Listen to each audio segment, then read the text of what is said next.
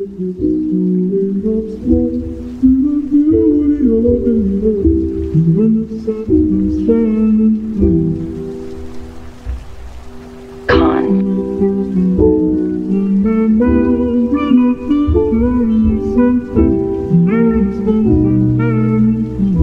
label experience.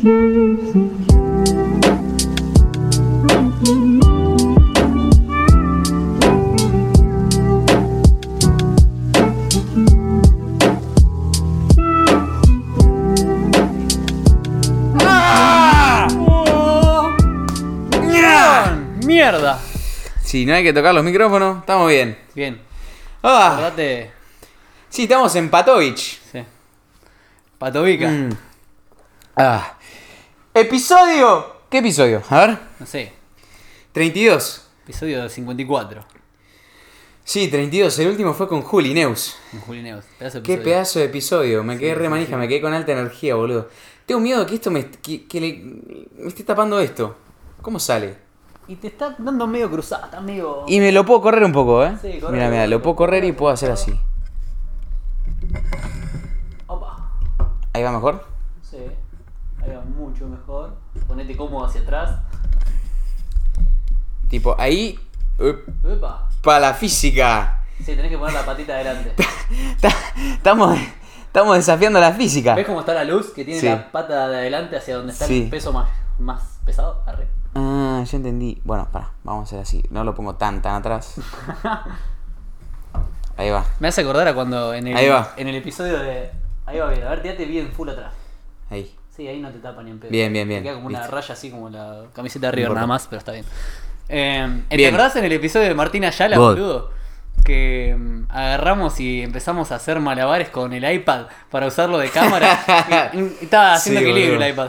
Amigo, ese fue uno de mis episodios favoritos. Me acuerdo que ese día yo sentí en mi cabeza que hice como un clic. Boludo, te fuiste hecho mierda. Fue con un, en un momento dijiste, tipo, lo dejamos acá porque estabas re quemado, como que absorbiste mucha información. ¿Cómo, cómo lo sentiste? y ¿Cómo además- lo viviste vos? esa Pará, parte? boludo. Vos además estabas con cara de feliz cumpleaños. Pasaban dos horas y media y seguías así. Yo estaba para podcastear 5 horas más, estaba para darle. Boludo, eh, para el récord, hace poco, Friedman, viste que lo pasó Mati por el grupo. No, es una locura, 8 horas. 8 horas de podcast. Un día laboral podcasteando. Es impresionante, boludo.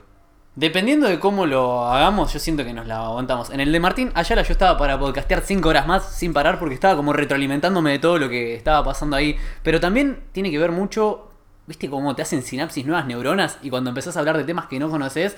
Bueno, a mí de repente yo había muchos temas que ya los tenía muy frescos porque hablo todo el tiempo con Martín, estábamos por dar la conferencia. Pero vos como que absorbiste mucha información nueva y fue...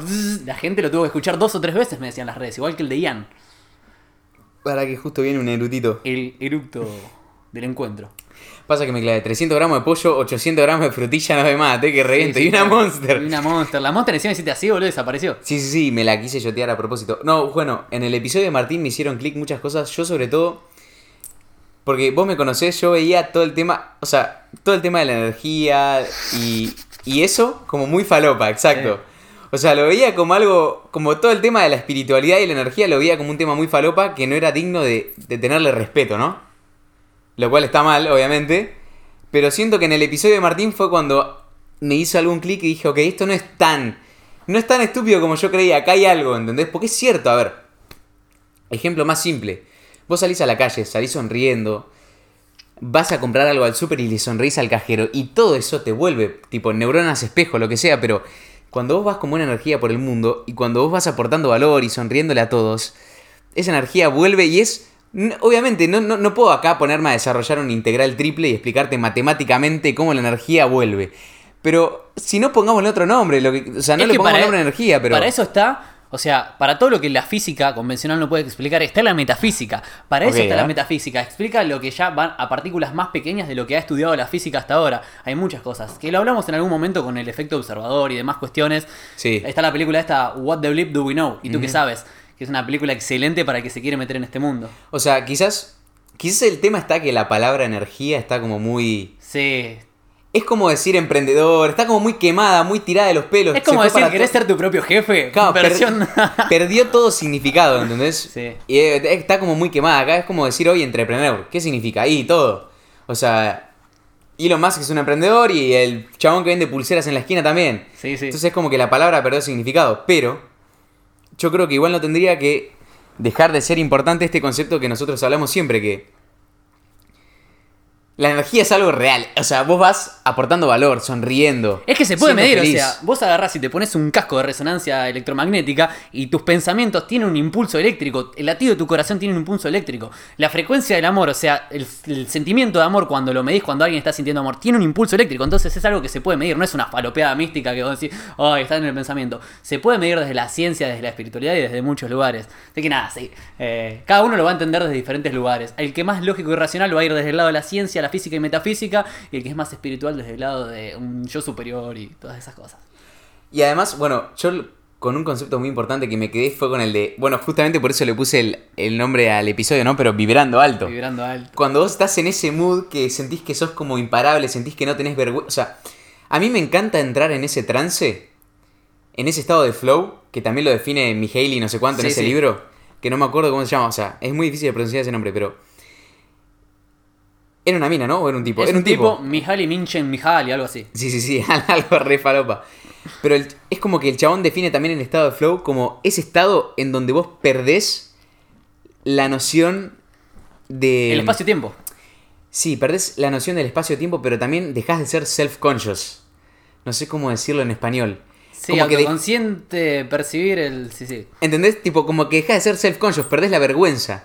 Perdés... Ah, no, entendí mal el concepto. perde- claro, como que perdés la vergüenza, perdés el que perdés ese pensamiento de qué dirán los demás. Es como que estás tan enfocado en una tarea y tan perdido y sumergido en esa tarea que te importa tres carajos lo que piensan los demás de vos, lo que pensás vos mismo de vos. Sí. Es como que estás completamente sumergido en ese estado de flow y eso para mí es vibrar alto.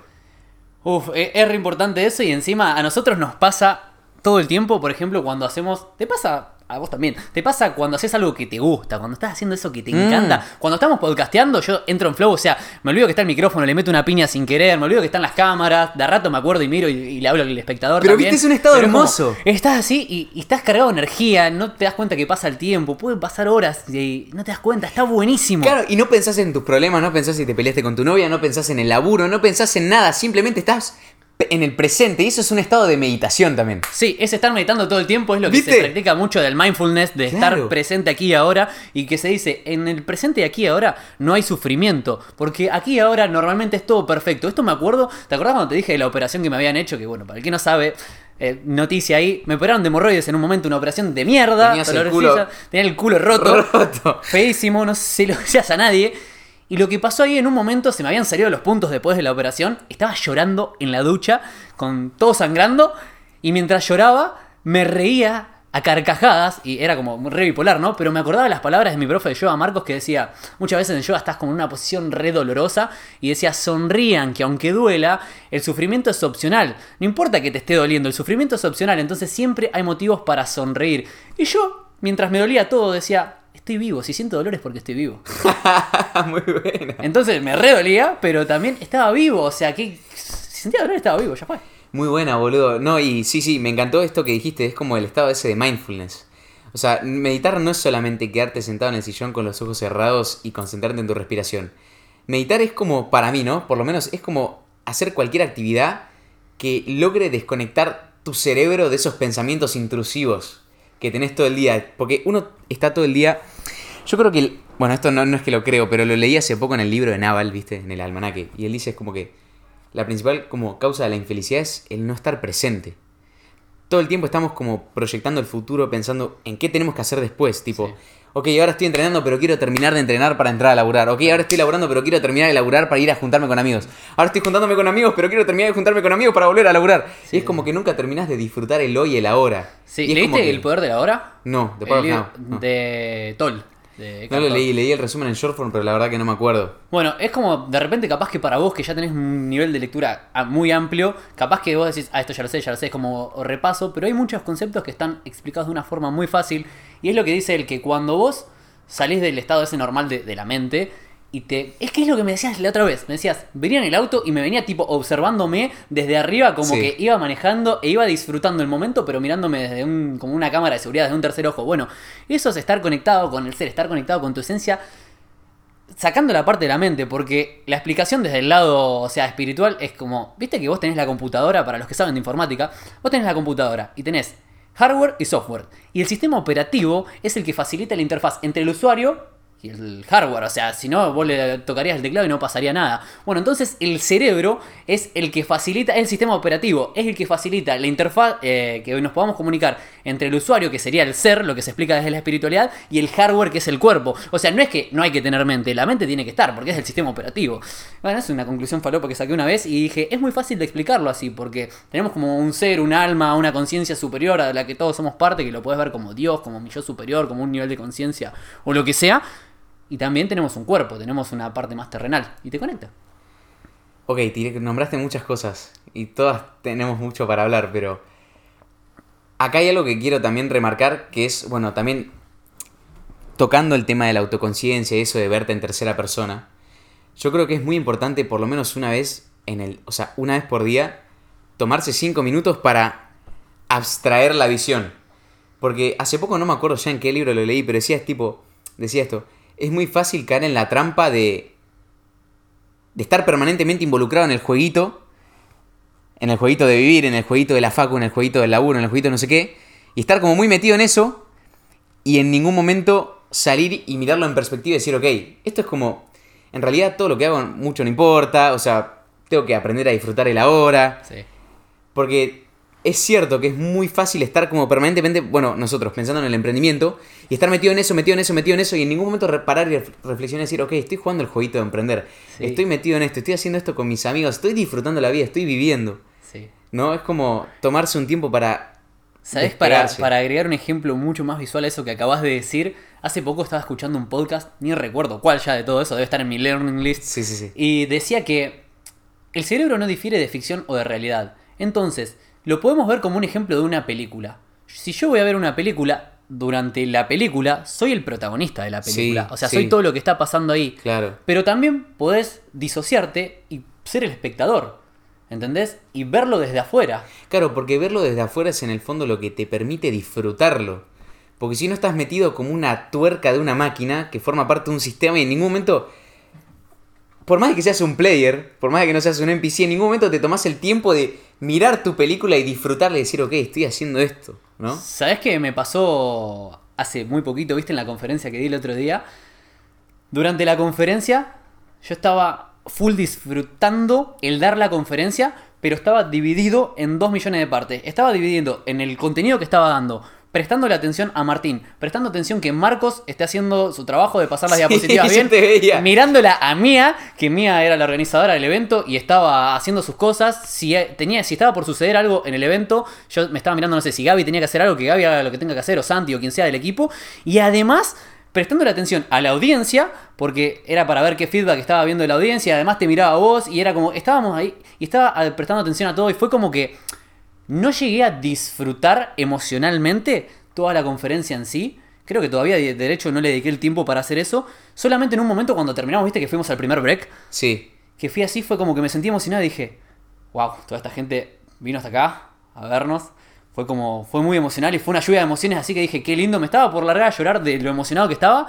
Y en un segundo dije, ahora Santi y tienen que hacer tal cosa. Y se me fue la mente al ejecutor y por Sí. meterme en modo ejecutor, dejé de disfrutarlo. Entonces, el poner una pausa para mirar desde arriba, eso es lo que hace que lo Ahí va, eso, quería que lo bajemos bien porque hay veces que discutimos ideas que son difíciles de poner en palabras. Es por esto que yo siempre admiro mucho a Jordan Peterson, porque él tiene una facilidad impresionante para bajar comple- con- conceptos complejos de la nube a una oración muy simple, ¿no? Y esto que estamos hablando ahora sería como que para disfrutar lo que estás haciendo y para poder sentirte como, para poder sentir esas, esas emociones positivas, gracias a lo que estás haciendo, uno tiene que poder frenar un segundo y no caer en la trampa de estar 24/7 ocupado con lo que está haciendo y metido en eso, pues si no es como que caes en una carrera de la rata, ¿no? Sí. Como que estás haciendo algo sin saber por qué lo estás haciendo o, o sin tomarte el tiempo de apreciar lo que estás haciendo. Sí, depende mucho también de la velocidad a la que hagas las cosas, porque, por suerte, ¿Cómo lo al- al- vos, Al tipo? estar dentro de nuestro entorno, normalmente, algo que noto es que tenemos la autoconciencia muy trabajada y es como que nos damos cuenta, no sé, vos me decís, ¿sabes que estaba discutiendo con fulano o con fulana y me, este- me empecé a dar cuenta que me estaba enojando? Entonces la autoconciencia como que la tenemos bastante activa Sí, la mayor sí, parte del tiempo y entramos en automático en un rato, si no nuestro cerebro no daría abasto. Es una cuestión antropológica, fisiológica, está estudiado en la neurociencia. Ahora, Vamos a trazar un paralelismo que los- el cerebro entiende a través de historia, de ejemplos y de metáforas. Bien. Vamos en la ruta. ¡Pum! 300 kilómetros por hora. Tenemos que llegar de viaje, tenemos que llegar, tenemos que llegar. ¿Cuánto podés disfrutar? ¿Cuánto podés disfrutar el paisaje? Muy poco. Sin embargo, ¿cuándo disfrutamos más el paisaje en realidad? Como con vos dijimos el otro día, vamos a frenar a mirar el paisaje. ¿Te acordás en Junín antes de volvernos Sí, que nos sí. quedamos mirando el atardecer así, callados? Y ahí es cuando te sentís bien y decís, fa, qué lindo, mirá lo que estamos haciendo, mirá, estamos viajando, mirá, estamos con amigos. Pues si no, claro, es lo que vos decís, "Brrr, llegué y listo. Y, el viaje, ¿qué, qué perdiste? Tres horas de tu vida viajando. Sí, sí. Total. Eh, de hecho, ¿te acordás que hicimos un ejercicio muy copado en el que prestábamos atención, hicimos una meditación, o sea, Sí. en vivo, y dijimos, bueno, vamos a cerrar los ojos y llevar la atención a qué estamos escuchando. Y éramos tres y decíamos cada uno que escuchaba, los pájaros, el agua, escucho el viento. Después hicimos lo mismo con la, con la parte sensorial, la sensitiva, la parte sinestésica, la piel, etcétera, con los pies en la tierra. Y por último, bueno, también lo hicimos con la vista.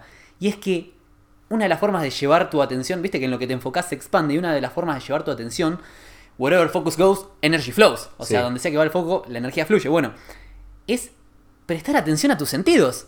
O sea, ¿qué estoy viendo? Esa es la forma de salir del automático. Que veo, que escucho, que siento y cuál es la conversación interna que tengo. Que lo hablamos en la conferencia, que es cómo se configuran los estados emocionales. Entonces, si vos lográs a través de las preguntas guiar tu enfoque, puedes romper el automático. Pero si es necesario, agendalo, hermano. Agendate antes de ir a dormir, agradecer, apreciación. ¿De qué me puedo sentir agradecido hoy si quiero? Porque si no, naturalizamos todo. Este lugar hermoso lo naturalizamos. Claro, ese es el tema. Es lo que, es lo que decía Toto, Sí. ¿no? Es como tener, pr- practicar a diario la gratitud y, y bueno, y la autoconciencia. Para mí la autoconciencia, como lo hablábamos hoy en el auto, es una skill. O sea, es una skill que se trabaja y se practica. Y yo, por ejemplo, últimamente me di cuenta que estoy dejando de hacer un montón de cosas que se consideran normales, pero que yo, desde mi ignorancia, obviamente, siento que no son naturales. Por ejemplo, levantarme, ponerme a hacer el desayuno con un video de YouTube de fondo. Ok. Para mí era algo completamente natural, pero que ahora digo, tipo, guacho, yo me estoy. Tipo, yo me daba cuenta que me levantaba y estaba todos los días muy acelerado. O sea, era, mirá, te cuento, es muy gracioso porque era como una rutina opuesta, porque yo me levantaba, duchazo agua fría, Mm. termino con 500.000 conexiones eléctricas en el cerebro, Sí. desayuno y después meditaba. Y era como en- empezar a 150 y después bajar a 10. Claro. Y en el medio metí un video de YouTube de Hormozy como para intentar aprender algo, o un video de- tipo de Huberman o algo. Claro. Era como que sentía que le daba, estaba dando a mi cerebro 400 estímulos distintos y que era contraproducente. Entonces, ahora lo que empecé a hacer, dije tipo, ¿qué siento que es natural? Y siento que es natural levantarme. Si quiero levantarme y que no me duela la cabeza y estar ya ansioso a las 9 de la mañana, o a las, mentira, que a las 9, a las 6 y media o a las 7, Ujú. Arranco más tranquilo, entonces arranco, me, me pego el duchazo de agua fría, estoy a mil, pero desayuno en silencio. Claro. Me hago el desayuno en silencio, no me pongo ningún video de YouTube, no escucho ningún podcast, es como que estoy, estoy intentando volver un poco a, la forma antropológica de vivir porque siento que es lo más natural y siento que nuestro cerebro tampoco está preparado para levantarse No. a las 6 de la mañana y estar de 6 de la mañana a 10 de la noche, meta estímulo, estímulo, estímulo, podcast, podcast, no sé qué libro, libro, podcast, Hormozy, Instagram, ta, ta, ta, laburo. Es como que siento que eso me estaba haciendo muy mal y me estaba dejando muy... Hasta incluso... De, de alguna manera me hacía sentir deprimido a veces, boludo. Es que tenés, o sea, fisiológicamente el cerebro y cualquier músculo trabaja por atención y distensión, por compresión y distensión. Entonces, vos tenés dentro de la parte del sistema neurológico, tenés la parte simpática y la parasimpática. O sea, si vos estás todo el tiempo súper excitado, Que es como estar no, no relajás nunca. O sea, es, es como te vas a fatigar, hermano. Es como, bueno, vamos a hacer una contracción de bíceps y me quedo acá. ¿Cuánto tiempo puedes aguantar la contracción? Bueno, ¿cuánto tiempo crees que podés mantener ese estado de alta intensidad ahí? Algo que está buenísimo para la mañana, que lo puse en el manual de procedimiento ese post conferencia. Hay varias formas de hacerlo, no hay una receta única, pero algo que está bueno a la mañana es tipo, bueno, te levantás, duchita de agua fría, por todos los beneficios que sabemos fisiológicos, etcétera se arma la cama y después de eso hay varias recetas, no hay una única, pero una que me gusta a mí que me sirve, primero meditación con visualización, A la mañana. ¿ok? Visualización, por ejemplo, yo uso la de Tony Robbins, que es con agradecimiento, apreciación, Ah, se está vas a bueno. varios recuerdos, ¿viste? Ese Priming exercise se llama, o priming morning routine, algo así. Y vos ahí estás como ya de temprano, ya despertás con toda la energía y estás visualizando un montón de momentos re lindos y estás agradeciendo y estás apreciando.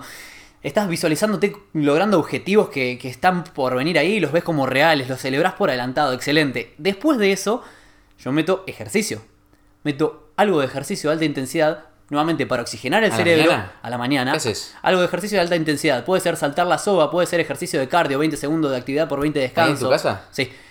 Ejercicio, aunque sean angelitos, 20 segundos de ejercicio por 20 de descanso. ¿Por Puede cuánto? ser durante un par de minutos o durante un periodo más largo si querés meter un ejercicio cardio. Lo importante es que vos hagas ejercicio cardio porque segrega un montón de endorfinas y además oxigenas el cerebro y eso te beneficia para posteriormente leer. Viste que está del ritual de las 5 am, o sea, el club de las 5 de la mañana, el hago esas tres cosas y después leo. Bueno, el hacer ejercicio de alta intensidad antes de leer sin quemarte, sin hacerte mierda, hace que tengas el cerebro oxigenado y que puedas asimilar más información. Y ahí sí, después de haber hecho todo eso, te ganaste el desayuno. El desayuno hay que ganárselo. Claro. Y y no le, no le metiste un celular, una pantalla y un montón de información. Leíste, tranqui, hojita de papel, ahí estás leyendo. Esa es una buena forma. A mí me sirve. Yo ahora estoy leyendo con Speechify. Speechify, es mortal Es una locura. Estoy sí, leyendo sí. 320 palabras por minuto. Bien. Aumenté mi productividad a una banda. Mm. Además no perdés nivel de retención. Tema aparte igual. no sé. o sea, Speechify, pero... Sí noté que estoy mucho más tranquilo. O sea, y además empecé a meditar. Y es, es- es algo que tenés que sumar a eso porque vos me dijiste hasta sentí que estaba triste, que estaba deprimido. Sí. El, tenés que, si no te sale solo, sistematizar el hábito de la autoconciencia. El control de hábitos, ¿te acordás que dijimos? El control de hábitos es sistematizar Sí, el sí, hábito de la autoconciencia. Vos tenés sí, control de hábito. Entonces de repente te podés poner una alarma 12 menos cuarto o al- antes de almorzar y que te aparezca ahí en pantalla. ¿Cómo me siento? ¿Cómo estoy? Entonces que te haga preguntas que vos, aunque sea por leer la pregunta, que la tengas que responder aunque estés a los pedos y que digas, ah, ok, voy a bajar un cambio. Eh, es, es re importante trabajar eso. Cuando trabajas esa autoconciencia, es hermoso, boludo. Lo empecé a implementar hace poquito. Viste, yo comía y mientras comía miraba ese canal de YouTube que te enseña inglés con los Simpsons y estaba todo el tiempo así. Y dije, No, no, no, claro. pará. Vi un video de una chica que decía, ¿hace cuánto que no comes con vos mismo? Boom. O sea, ¿hace cuánto que no me siento a disfrutar la comida y decir, che, qué rico, uy, qué bueno que está? eh"? Yo siento que no me. Yo siento, claro, que nunca había comido conmigo mismo hasta hace una semana. Cuando me sentía así, borderline deprimido, ¿viste? Y yo igual me sienta deprimido, me sienta feliz, hago todo igual. Pero yo un momento que ya me estaba hinchando las pelotas, dije, ¿qué me pasa? Tipo, no tengo ganas de hacer nada. Hace una semana que estoy chupando pija que no me gusta hacer nada de lo que hago. Y sí, dije, ya fue, meto detox. Sin YouTube, sin una mierda, sin Instagram, sin TikTok. Y empecé a estar más tranquilo y dije, wow, lo que yo sentía que estaba haciendo era darle estímulo de 6 am a 6 pm, ¿entendés? Sí, sí, sí. Sin parar. Y creo que me ayudó un poco verlo al cerebro como un músculo. Decir, bueno, le está- lo, Es estás, hi- lo estás hipertrofiando con el laburo y con la hora de lectura. Sí. Déjalo descansar un poco. Y no es... Porque yo lo que pensaba era, estoy perdiendo tiempo. Estoy siendo improductivo Claro. porque estoy desayunando sin mirar nada, sin consumir nada. Claro. Y al contrario, después vos podés consumir y trabajar mejor porque le estás dejando a tu cerebro descansar. Sí, que de hecho si vos empezás a estudiar y analizás el ciclo circadiano, el cuerpo como tiene diferentes ciclos en los que hace determinadas actividades, ¿ok? De una hora a una hora asimila nutrientes, de otra hora a otra hora genera las hormonas que necesitamos, ¿ok? Y después durante las 8 horas restantes se desintoxica. Por lo tanto, si vos jugás a favor del ciclo circadiano, empezás a hacer detox tecnológico a partir de tal hora, empezás a hacer todas-. Sí, sí, hace un poquito de calor. Si vos empezás a hacer todo eso, te vas a sentir mucho mejor. Porque además, ¿para qué dormimos? Las personas dormimos principalmente. No es para descansar. Es para generar las hormonas que necesitamos, los neurotransmisores que necesitamos, que esto lo hablamos siempre. Sí. Principalmente testosterona, la somatropina, que es la hormona de crecimiento, que sin la somatropina no asimilás los nutrientes al cuerpo. Entonces, si vos dejas de dormir a la noche y de descansar, vas a dejar de generar esas hormonas, esos neurotransmisores. ¿Ok? Entonces, eso es malísimo. Y después, para desintoxicarnos, hay algo en el cuerpo que se llama drenaje linfático. El drenaje linfático es para que elimine las toxinas del cuerpo. El cerebro no tiene drenaje linfático. ¿Pero qué se descubrió desde la neurociencia? Que tiene unos surcos que mientras el cerebro está pensando, pensando, pensando, pensando, pensando, algo que está en movimiento, por el calor se expande. ¿Sí? Está pasando más corriente, se expande. Entonces, cuando descansa el cerebro y no cuando duerme, porque podés estar durmiendo y podés estar con la cabeza ahí, viste, medio. No entras en la etapa de sueño profundo. Cuando descansás, tu cerebro se comprime porque se enfría un poquito, baja un poco la temperatura y se hacen unos surcos por donde drena los químicos que le quedaron de más en el día. Entonces dormimos principalmente para desintoxicarnos y para generar las hormonas. Entonces es importante atención y distensión. Como el músculo en el gimnasio crece cuando vos descansás, el cerebro se recarga cuando vos descansás. Eh, es re importante y eh, es algo que me encanta de vos, que tenés el hábito de la autoconciencia muy trabajado. O sea, te vas dando cuenta solo de esas cosas sin tener la teoría. Sos muy intuitivo. Bueno, pero pasa que siento que es un hábito que, que vengo practicando desde principio de año, boludo. Yo no, igual no era así, obviamente. Fue gracias también a, al pedazo de grupo de amigos que tenemos. O sea, yo siempre voy a estar agradecido. O sea, fue lo mejor que me pasó en la vida, boludo, a ustedes. Porque es cuando vos te empezás a relacionar con todas personas que, que te empujan al límite, todos suben, ¿entendés? Es tipo The Rising Tide that lifts all boats. O sea, todos nos promediamos permanentemente para mejor, porque uno, por ejemplo, creo que el más autoconsciente de todos quizás eras vos al principio, pero es como que nos empezaste a contagiar a todos. Y por ejemplo, Toto es muy tranquilo, súper relajado y también nos contagia a nosotros eso. Sí. Eh, pero en lo personal, creo que el tema de ser autoconsciente me ayuda a mí a siempre practicar la habilidad de ser más feliz. Porque, como dice Naval, para mí ser feliz es una habilidad, es algo que se practica y es algo que conscientemente día a día lo trabajás. No es que un día vas a ser feliz o que mágicamente la felicidad es algo que, que obtenés o que viene cuando lográs ciertas cosas. O sea, Sí. es lo que hablamos siempre del club, del pelado del club de la felicidad. ¿no? Ah, sí, sí, sí. Pero también creo que es una. También creo que la gente tiene como una noción medio errónea del tema de la felicidad porque siento que hay muchos que piensan que es algo que se encuentra, como un tesoro que está perdido en la ciudad de Atlantis. Sí, en realidad está dentro tuyo. Y en realidad para mí la felicidad es algo que se trabaja a diario. Es primero conocerte muy bien. O sea, así como yo te decía, sentía que me estaba levantando todos los días deprimido, pero porque también estaba consumiendo contenido de 6 a 6, leyendo, podcast, podcast, trabajo, no sé qué, y en ningún momento frenaba. Y eso me estaba La mentira de la productividad es eso. es la mentira de la productividad, ¿no? Clipazo. Em, Pero es cuestión, como decís, primero de trabajar la autoconciencia, saber qué te hace bien, qué te hace mal. Saber, a- por ejemplo, a mí descubrí que me gusta mucho más entrenar a la mañana, temprano. O entrenar cuando el gimnasio está vacío. ¿Entendés? Entonces, a medida que vos te vas conociendo más, a medida que vas tuneando tu rutina en función de la que a vos te sirve, también vas siendo más feliz. O sea, es como que la felicidad es una decisión. Y no es algo que se encuentra, ni es algo que se consigue. No es un tesoro, es una decisión, para mí. Está bueno eso. Y es algo que se trabaja a diario. Y yo viste que en la conferencia hablamos de los miedos como emoción y el miedo como un estado emocional. Bueno, también ahora estoy escribiendo un futuro libro que en algún momento postaré porque siento que la Uh, gente ese libro va a ser una locura. Te- Tengo, o sea, dos. Tengo el de mi historia de vida, que ya lo sabés que se va a ser épico. Ese libro, ese libro va a ser una Y locura. Me aparte pone a re manija solo pensarlo. Tapa dura, todo con relieve, No, no, lo no, quiero. Excelente. Va a ser una excelente, locura de excelente. libro. Va a ser una locura de libro. Y el otro es sobre literalmente un manual para ser feliz. Es un manual, una ABC. Porque te doy mi opinión ahora. La opinión que tengo es que hay dos tipos de felicidad también. Así como existe el miedo como emoción y como estado emocional, tenés la felicidad como emoción y la felicidad como estado emocional. La Sí. felicidad como emoción para mí es un conjunto de reacciones neurofisiológicas que es la que está más asociada hacia la dopamina, que es más el placer. Es la falsa sensación de felicidad porque estoy recibiendo placer. Es el me compré ese celular, me compré esas zapatillas, me compré esto, me compré el otro. Es por algo externo, yo lo interpreto y tengo un pico muy efusivo de felicidad y después cae. Y Es- normalmente es por algo externo. Es la famosa ruta del hedonismo. Sí, tal cual. Que no me acuerdo quién era el filósofo que hablaba de eso, pero había un filósofo que hablaba de eso. Eh, después que alguien lo ponga en los comentarios. Claro, no porque sé. también, también siento que los. particularmente los pibes, ¿no? Entre 18 y 20 y pico de años. Que lo único que ven en TikTok es. eh, no sé, tipo el estereotipo de Tate, ¿no? Sí. Un guacho en un yate con 30 hoes y 30 Lamborghinis. Y ojo, no quiere decir que Tate sea infeliz. Yo creo que el chabón debe ser De recontra repente feliz. a él le hace feliz eso. A él, porque es él. y- Claro, claro, pero el tema es que una cosa es lo que se muestra en redes y otra cosa es lo que realmente la persona es. Por ejemplo, yo me escuché un podcast con Tate y el chabón decía tipo, por ejemplo, estar con muchas minas es algo que al principio es divertido, pero muy rápido se vuelve muy vacío. ¿Entendés? Decía, por ejemplo, el sexo es como la comida, tipo, necesitas comida para sobrevivir, pero demasiada comida te manda la vida a la mierda. Y es como que, obviamente, cuando vos escuchás, cuando no ves un clip de 30 segundos en TikTok y cuando escuchás a la persona realmente hablar, la conoces más en profundidad y te das cuenta que, bueno, que, el algorit- que los algoritmos en particular de las redes también pushean mucho este contenido del hedonismo, es decir, Sí, sí, sí, sí. mansión, Lamborghini, Es lo que 30 más hoes, ¿viste? Y es esa felicidad rápida que vos decís. Sí. Pero se confunde con felicidad. En realidad es una ruta que, que si es lo que dijo Tate con lo de la comida, necesitas para sobrevivir, pero mucho de eso y te vas a la mierda muy rápido. ¿Sabes que para mí eso es.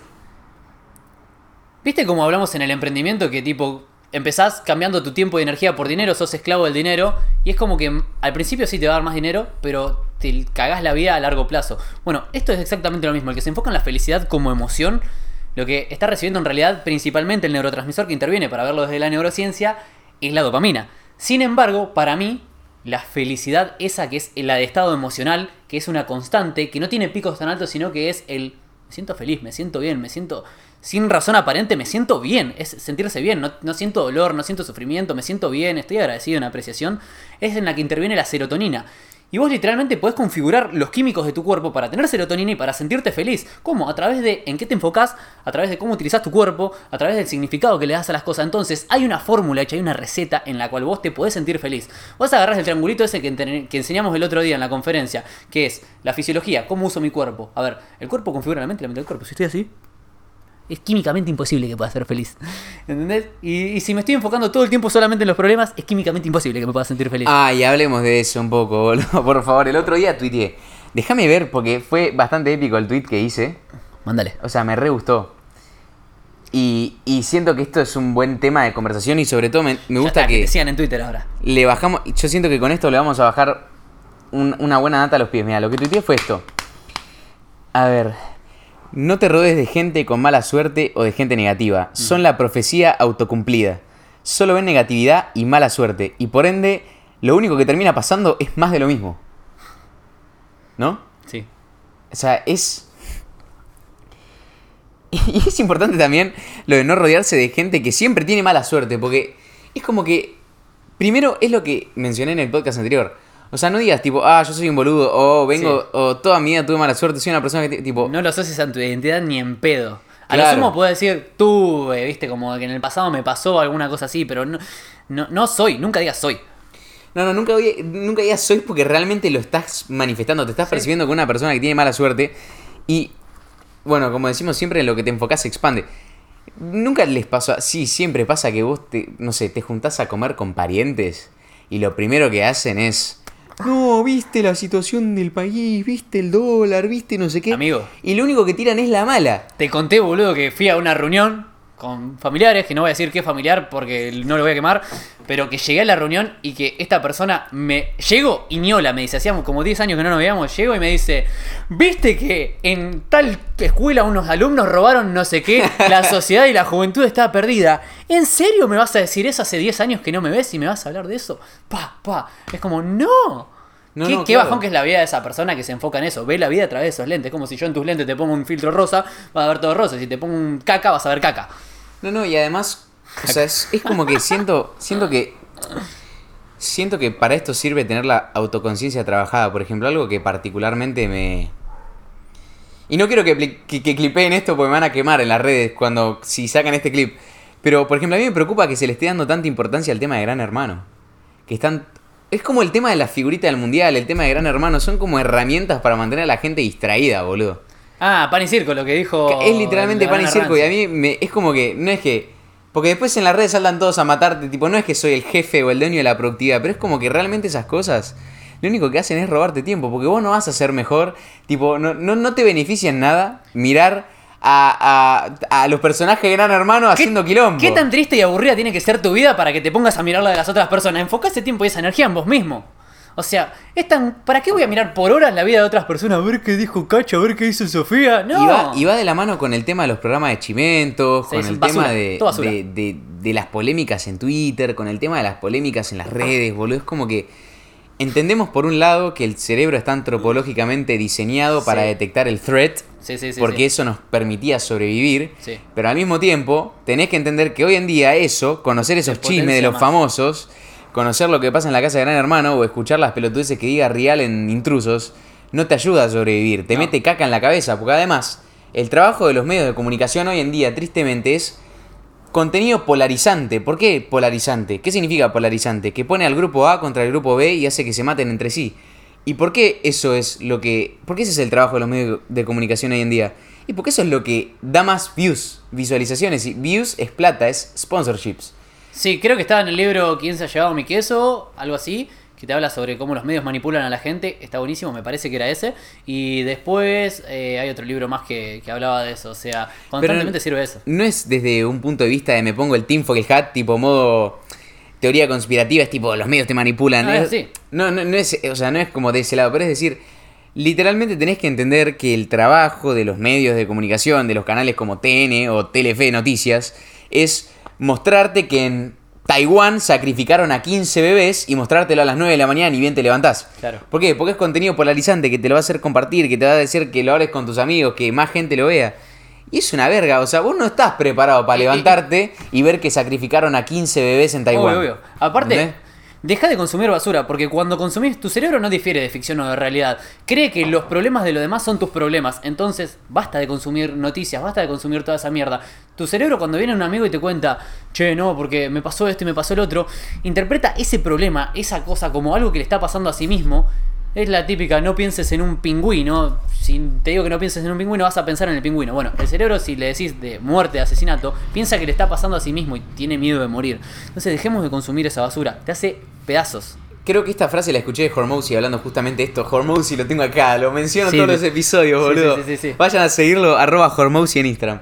Bueno, el chabón decía, el trabajo de los medios de comunicación es hacer los problemas de todo el mundo tus problemas también. Buena frase. O sea, es, claro, es hacer los problemas de todo el mundo tus problemas. Y podemos explicar para qué en realidad es lo mismo que lo que pasa con las redes sociales. Vos estás pagando, me estás pagando a mí, nos estás pagando a todos con tu atención.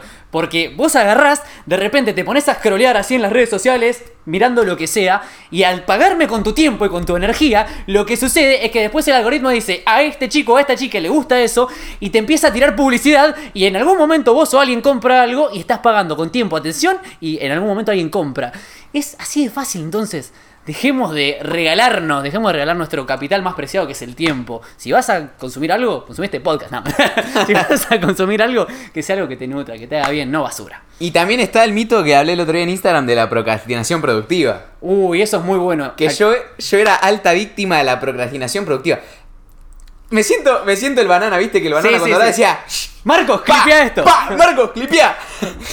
que, o sea, básicamente el cerebro es especial en convencerte a vos mismo de que estás siendo productivo cuando en realidad no lo sos. Uy, ese concepto que me explicaste el otro día me encantó que habías dicho de Hormozy. ¿Qué es, ¿Qué es ser productivo? Ser productivo es producir más resultados en la menor cantidad de tiempo en torno a un objetivo.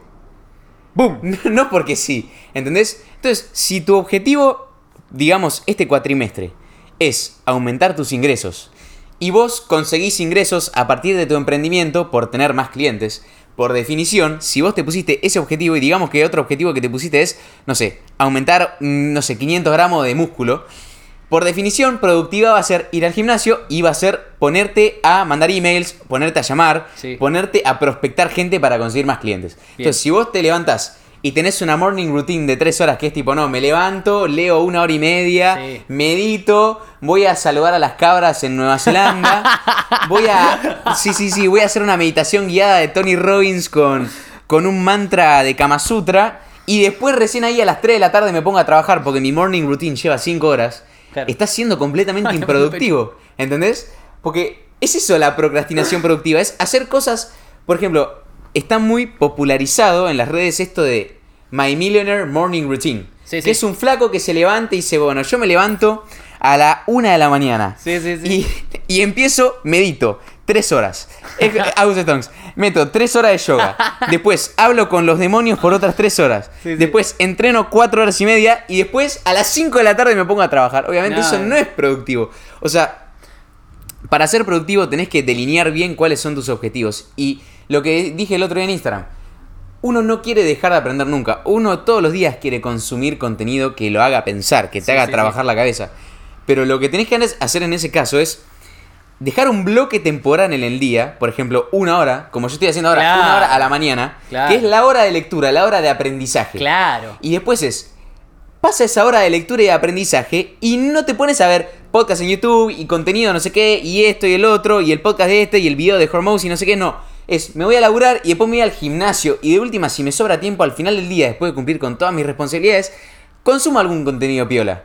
que, que, que mezclémoslo con lo que estábamos hablando antes. Perdón, me tiré alto rant, Sí, no te sí, dejé no, hablar. no, no, está, no, está, me parece espectacular. Tirámoslo con, con lo que estábamos hablando antes. Que estábamos hablando de esto de Ah. meditar, de ser consciente y todas esas cosas. La productividad, estamos diciendo, es optimizar tus beneficios, tus resultados en un lapso de tiempo. Entonces, primero tenés que saber cuáles son tus objetivos. Una vez que sabes cuáles son tus objetivos, ahí agarrás y decís, ¿cuáles son los pasos que tengo que dar para llegar a ese objetivo? Tengo un capital semanal que es tiempo. Bueno, la semana tiene tantas horas. Excelente. De esas horas, ¿cuántas voy a invertir en descansar? ¿6 horas por día? ¿7 horas por día? ¿8 horas por día? Listo. Agarrásete un Excel, multiplica 24 por 7 y después sacale las horas de sueño. Y así empezás a ver, hacer una ingeniería. Es súper fácil. Una vez que tenés claro tu objetivo, que empezás con un fin en mente, como dijo Carnegie, ya directamente decís cuáles son los pasos que tengo que dar. ¿Cuáles son los Empezar pasos que con un que fin en mente, porque si no estás siendo también un NPC en el sentido de que estás consumiendo las cosas por consumir pensando que eso te está sirviendo, cuando en realidad quizás estás viendo un video de Hormozy de cómo pasar de tener una empresa que vale 3 millones a una de 100 cuando ni siquiera tenés un emprendimiento que te genere 100 dólares al mes. ¿entendés? ¡Oh! ¡Sí! ¡Sí! También hay que ser coherente con los objetivos de uno. Entonces, quizás, o sea, nada, de nuevo, hacer las cosas con el fin en mente, tener un propósito, tener un para qué, porque si no estás perdiendo también tiempo. Entonces, bajándolo a tierra y bajándolo a un concepto que los pies puedan aplicar, Sí. es, por lo menos lo que yo recomiendo, yo tampoco soy un gurú de nada, ¿eh? Pero me parece... Comprá que- mi curso de. Pero me parece que está. Comprar mi curso. No, mentira. Lo que recomiendo que me parece que está muy bueno y es muy útil es designar un tiempo de tu día, un bloque horario, en donde es el objetivo de ese bloque horario sea aprendizaje, que me nutra para X, Y o Z áreas de mi vida. Sí, sí, sí. Es más, algo ¿No? que, que se dice, no se pueden hacer muchas cosas a la vez. Y hay gente que hace malabares con 30 cosas, pero no vamos a eso. ¿A qué vamos? Vos podés a lo largo del día hacer 15 actividades diferentes, pero no estés como dijo Rama hace un rato diciendo, estoy con mis amigos y estoy pensando ah, en la chica que voy a ver dentro de un rato. Estoy con la chica y estoy pensando en que mañana voy a trabajar. O estoy laburando y estoy con un poca de fondo y además estoy, no sé, No, no. chequeando la story Instagram de Hormozy. Total, hay cosas que se pueden hacer en simultáneo. Si estoy viajando y estoy escuchando un podcast, está bien, obviamente. Pero si vos decís, mi objetivo es aumentar mi income a tanta guita, mi objetivo es ganar tanta masa muscular, cuando estés en el gimnasio, enfócate en hacer el ejercicio lo mejor que puedas. Cuando estés trabajando, enfócate solamente en el trabajo. Si vos enfocás toda tu atención en la única cosa que estás haciendo en ese momento, en llamar a ese cliente y dedicarle toda tu atención, ¿cuánto mejoraría si dedicaras todos tus recursos, todo tu enfoque a esa sola cosa? Ponele, es lo que contaba Ian, el eh, que contó su rutina cuando era más pendejo, que decía, yo me levantaba, iba a caminar una hora y media y me ponía podcast de fondo. ¿Sí? Pero el chabón iba conscientemente a caminar y a escuchar podcast. Esa era la actividad, ese era el fin. Sí. Absorber contenido, absorber información como esponja. Sí. Y está perfecto, pero el tema es que si querés realmente absorber bien información nueva que te haga crecer como persona, dedicale un tiempo horario en tu día. Y no lo hagas en simultáneo con otras cosas porque no vas a ni a laburar bien ni a escuchar bien la información. Sí, total. Estás Y- perdiendo. Y, esa mierda, ese celular que está ahí, que está grabando este podcast, a mí yo me di cuenta que normalmente no uso las redes sociales más que para subir contenido. Y a veces lo que me pasaba es una falsa productividad en la que estaba limpiando la casa y de repente me llegaba, no sé, un mensaje tuyo y te respondo porque es importante, porque estamos hablando del podcast o de negocios o de lo que sea, o que nos vamos a reunir dentro de un rato. Pero era, respondía un mensaje, seguía limpiando. Y no terminaba ni respondiéndote a vos ni el ni mensaje. limpiando bien ni Claro. respondiéndome bien. Por eso ahora implementé el AFC, ¿viste? El Away from the Cell Phone. Tipo, estoy haciendo una actividad, tiro el celular a la bosta, así, lo pongo en modo ladrillo lejos. Voy a limpiar, voy a limpiar lo mejor que pueda. Voy a solamente a limpiar y capaz escucho música de fondo o algún podcast y hago eso nada más. Hay un libro que se llama The One Thing que te No lo dice, o sea, eh, justamente lo que más carece y lo que más tiene valor hoy en día es el foco, es la atención. Hoy en día, boludo, hoy en día todo el mundo, las redes, los influencers, los programas de tele, Rappi, tu celular, las notificaciones, tus papás, tus hermanos, quien sea, tus amigos. Todo el mundo compite por tu atención, entonces tu atención es lo más valioso que tenés Hasta la tóxica. la manera de ser, o sea, la manera de realmente ser productivo, desde el sentido sano, desde el sentido de decir, conseguir la mejor calidad de resultados con ya el esfuerzo que estás invirtiendo, es saber tener enfoque, es saber apagar todo y hacer una cosa y hacerla bien. Total. O sea, por ejemplo, lanzando un emprendimiento, ofrecer un servicio, perfeccionarlo y hacerlo bien. Claro, el MVP, no quieras ofrecer 15 servicios al mismo tiempo porque no vas a Porque vas a hacer todo como el orto. O sea, hoy en día lo más valioso es enfocarse en una cosa y saber hacerla bien. Bueno, el que mucho abarca, poco aprieta. Qué frase de mierda. Wherever es- focus goes, energy flows. Me Voy a Claro. cansar de repetir esa frase porque nosotros tenemos una cantidad de energía limitada, de recursos limitados, ¿ok? Entonces, si supone que yo tengo, puedo hacer 100 kilogramos de fuerza y lo utilizo para empujar una sola cosa, voy a empujarlo con 100 kilogramos de fuerza, ponele, ¿no? Pero si empujo dos cosas, ya se va a dividir entre esas dos cosas mi fuerza. Pasa lo mismo con la atención. ¿Y qué es enfocarse? Enfocarse es llevar conscientemente el foco de tu atención hacia tus sentidos. Entonces, estoy por hacer esta actividad, bueno, ¿qué llevo? El sentido de la vista, el sentido auditivo, el sentido sines- senestésico. Eso es enfocarse. Por eso está muy bueno meditar. Porque practicás el hábito del enfoque, de enfocarte. Me enfoco en el pensamiento, en la respiración, en la lucecita, en la vocecita, en el ruidito. Hay que meditar. Meditar es God. Muchos no meditan y es como que lo van posponiendo, viste, en sus hábitos. Y es re importante. Vos empezaste a meditar hace bastante poquito, sistemáticamente todo el tiempo. ¿Cómo sentís que te fue con eso? No, está bueno. Igual, por ejemplo, hace dos días que no medito. Ok. Tengo que, tengo que prestarle más atención. Pero. Pero cuando empezaste a meditar, eh, ¿notaste alguna mejora o no? Decís, no, no, me chupa un huevo. No, no, sí, sí, sí. Empezás a sentir que cada vez lo necesitas más. Hay una frase que escuché que creo que es sumamente cierta que dice: Si no tenés tiempo para meditar 30 minutos por día, es porque necesitas meditar 30 minutos por día. Sí, totalmente. Y yo empecé a sentir que cada vez necesito meditar más. Es como que. Bueno, y Naval en el almanaque lo re- dice: Recomiendo que medites por una hora diaria por 60 días. Y después me digas cómo te sentís. Claro. El chabón dice que lo hagas una hora por día, literal. Y yo siento postas, pues yo lo empecé a hacer 10 minutos por día y siento que me queda muy corto. Que 10 minutos no me alcanza, ¿entendés? Porque lo que me está pasando ahora es que me siento 10 minutos, cierro los ojos y se me van así. Claro. Y necesito 20 o 25 para realmente llegar a un estado en el que mi cerebro reduzca la actividad eléctrica y estar verdaderamente en, ese estado zen. Bueno, ahí lo que, lo, como dice James Clear en Hábitos Atómicos, es importante que al principio para generar el hábito no importa tanto la cantidad de tiempo que repitas la acción en sí, sino la cantidad de veces que repitas la acción a lo largo del tiempo. Entonces es mejor de repente que empieces metiéndole 5 o 10 minutos a la mañana, a la tarde y a la noche. Mientras más estímulos metas a lo largo del día, mejor porque vas a ir generando el hábito. Y después con esa repetición y generación de hábito lo que va a hacer es que vas a ir bajando... Porque ¿qué pasa cuando meditas? Lo que sucede, nosotros tenemos diferentes niveles de... ¿Cómo se llama esto?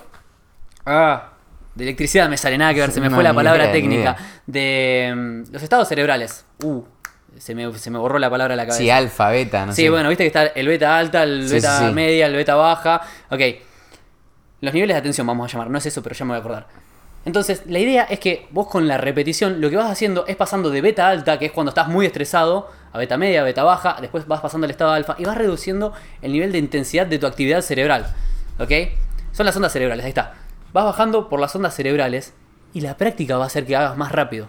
¿Ok? De repente vos no vas a necesitar más tiempo, sino que necesitas un poquito más de práctica. Si en vez de dedicarle mucho más tiempo, le metes más estímulos a lo largo del día, o sea, 10 minutos, 10 minutos, 10 minutos, vas a ver que vas a llegar a un estado así, al estado alfa, pero rapidísimo. Y eso es lo que buscamos, llegar a ese nivel de concentración. Eh, estoy cagado de calor. Es como que estamos muy. Sí, sí, sí, estamos muy enérgicos, pero tiraste clipazos, tiraste, tiraste barrotas, boludo.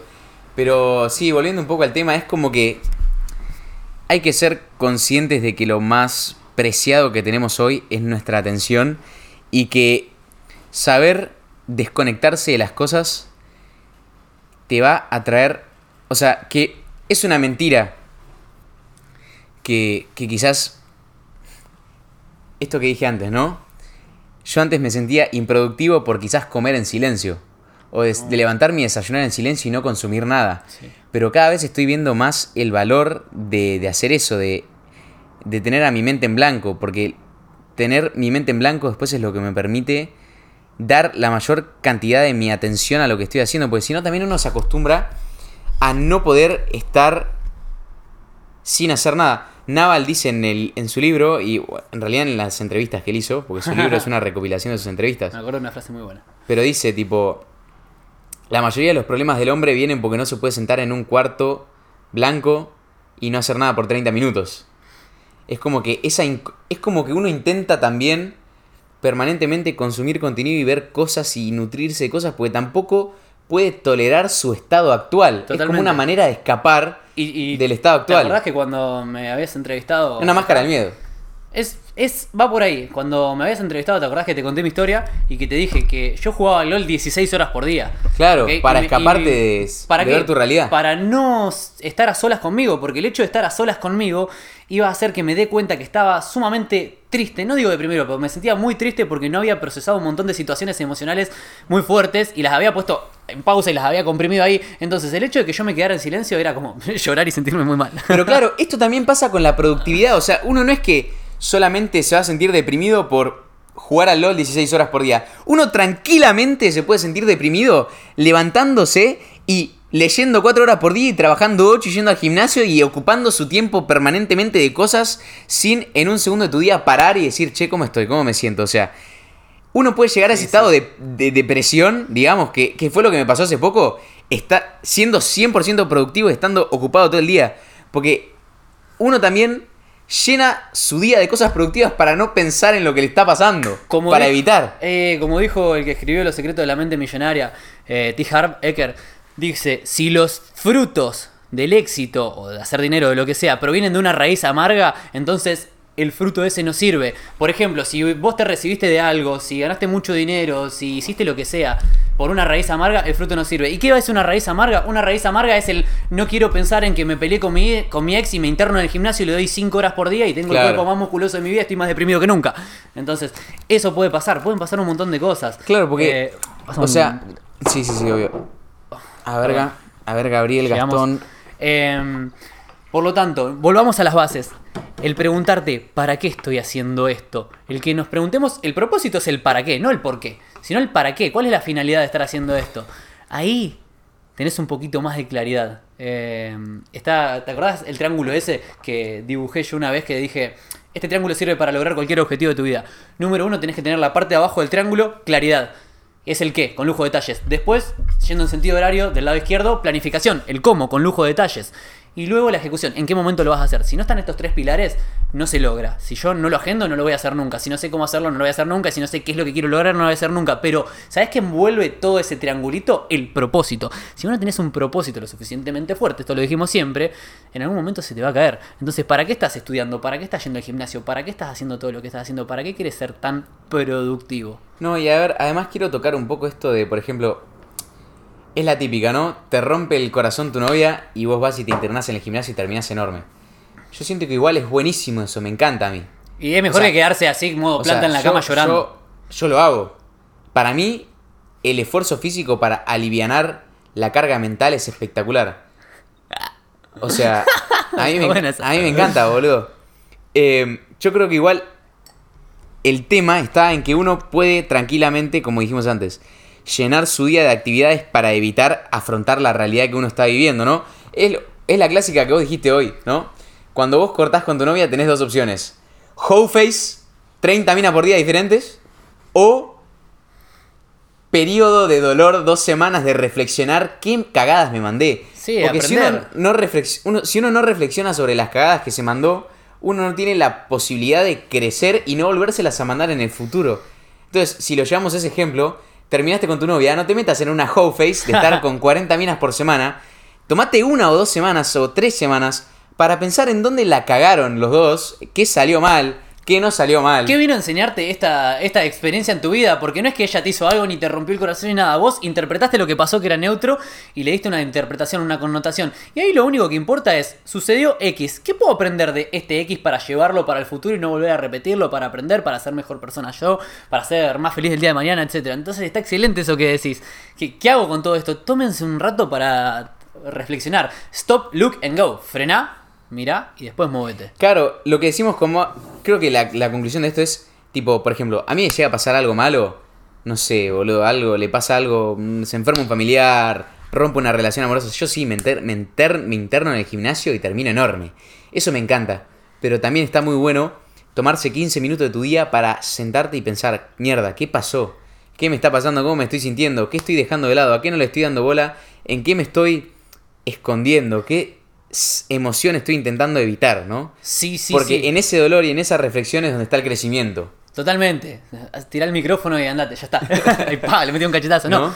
Sumado a todo esto que venimos diciendo durante estos últimos días, hemos dicho durante estas últimas semanas, estás a dos o tres conversaciones incómodas Oh, barras. de tener la vida que querés, de tener la vida que, me- que mereces. Por lo tanto, una de esas conversaciones incómodas es con vos.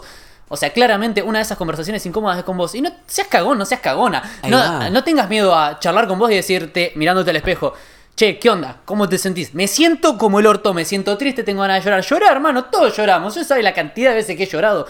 Y está bien. O me siento enojado, reconoce tu emoción, que es lo que dijo Rami. ¿Te acordás que hace poquito en el podcast de Ian? Sí, sí, no seas eh, cagón, admití lo que sentís. Totalmente, admitilo lo más rápido posible, porque después se te activa el sistema de recompensa y automáticamente es como querés ir a islayar el dragón lo más rápido posible. Como dijimos, viste que te dije ayer, tengo que tener una conversación incómoda, ya se me está activando el sistema de recompensa. Antes era como que las evitaba las conversaciones incómodas, ahora las estoy yendo a buscar proactivamente porque sé que me liberan mucho peso de la espalda y es como, tengo que tener una conversación incómoda, pum, mensaje, che, tenemos que hablar. No, y además las conversaciones incómodas, lo que tienen de espectacular es que vos sabés que después de una conversación incómoda, después de un momento difícil, o sea, es en el caos, esto subí un reel el otro día, es en el caos en donde está el crecimiento.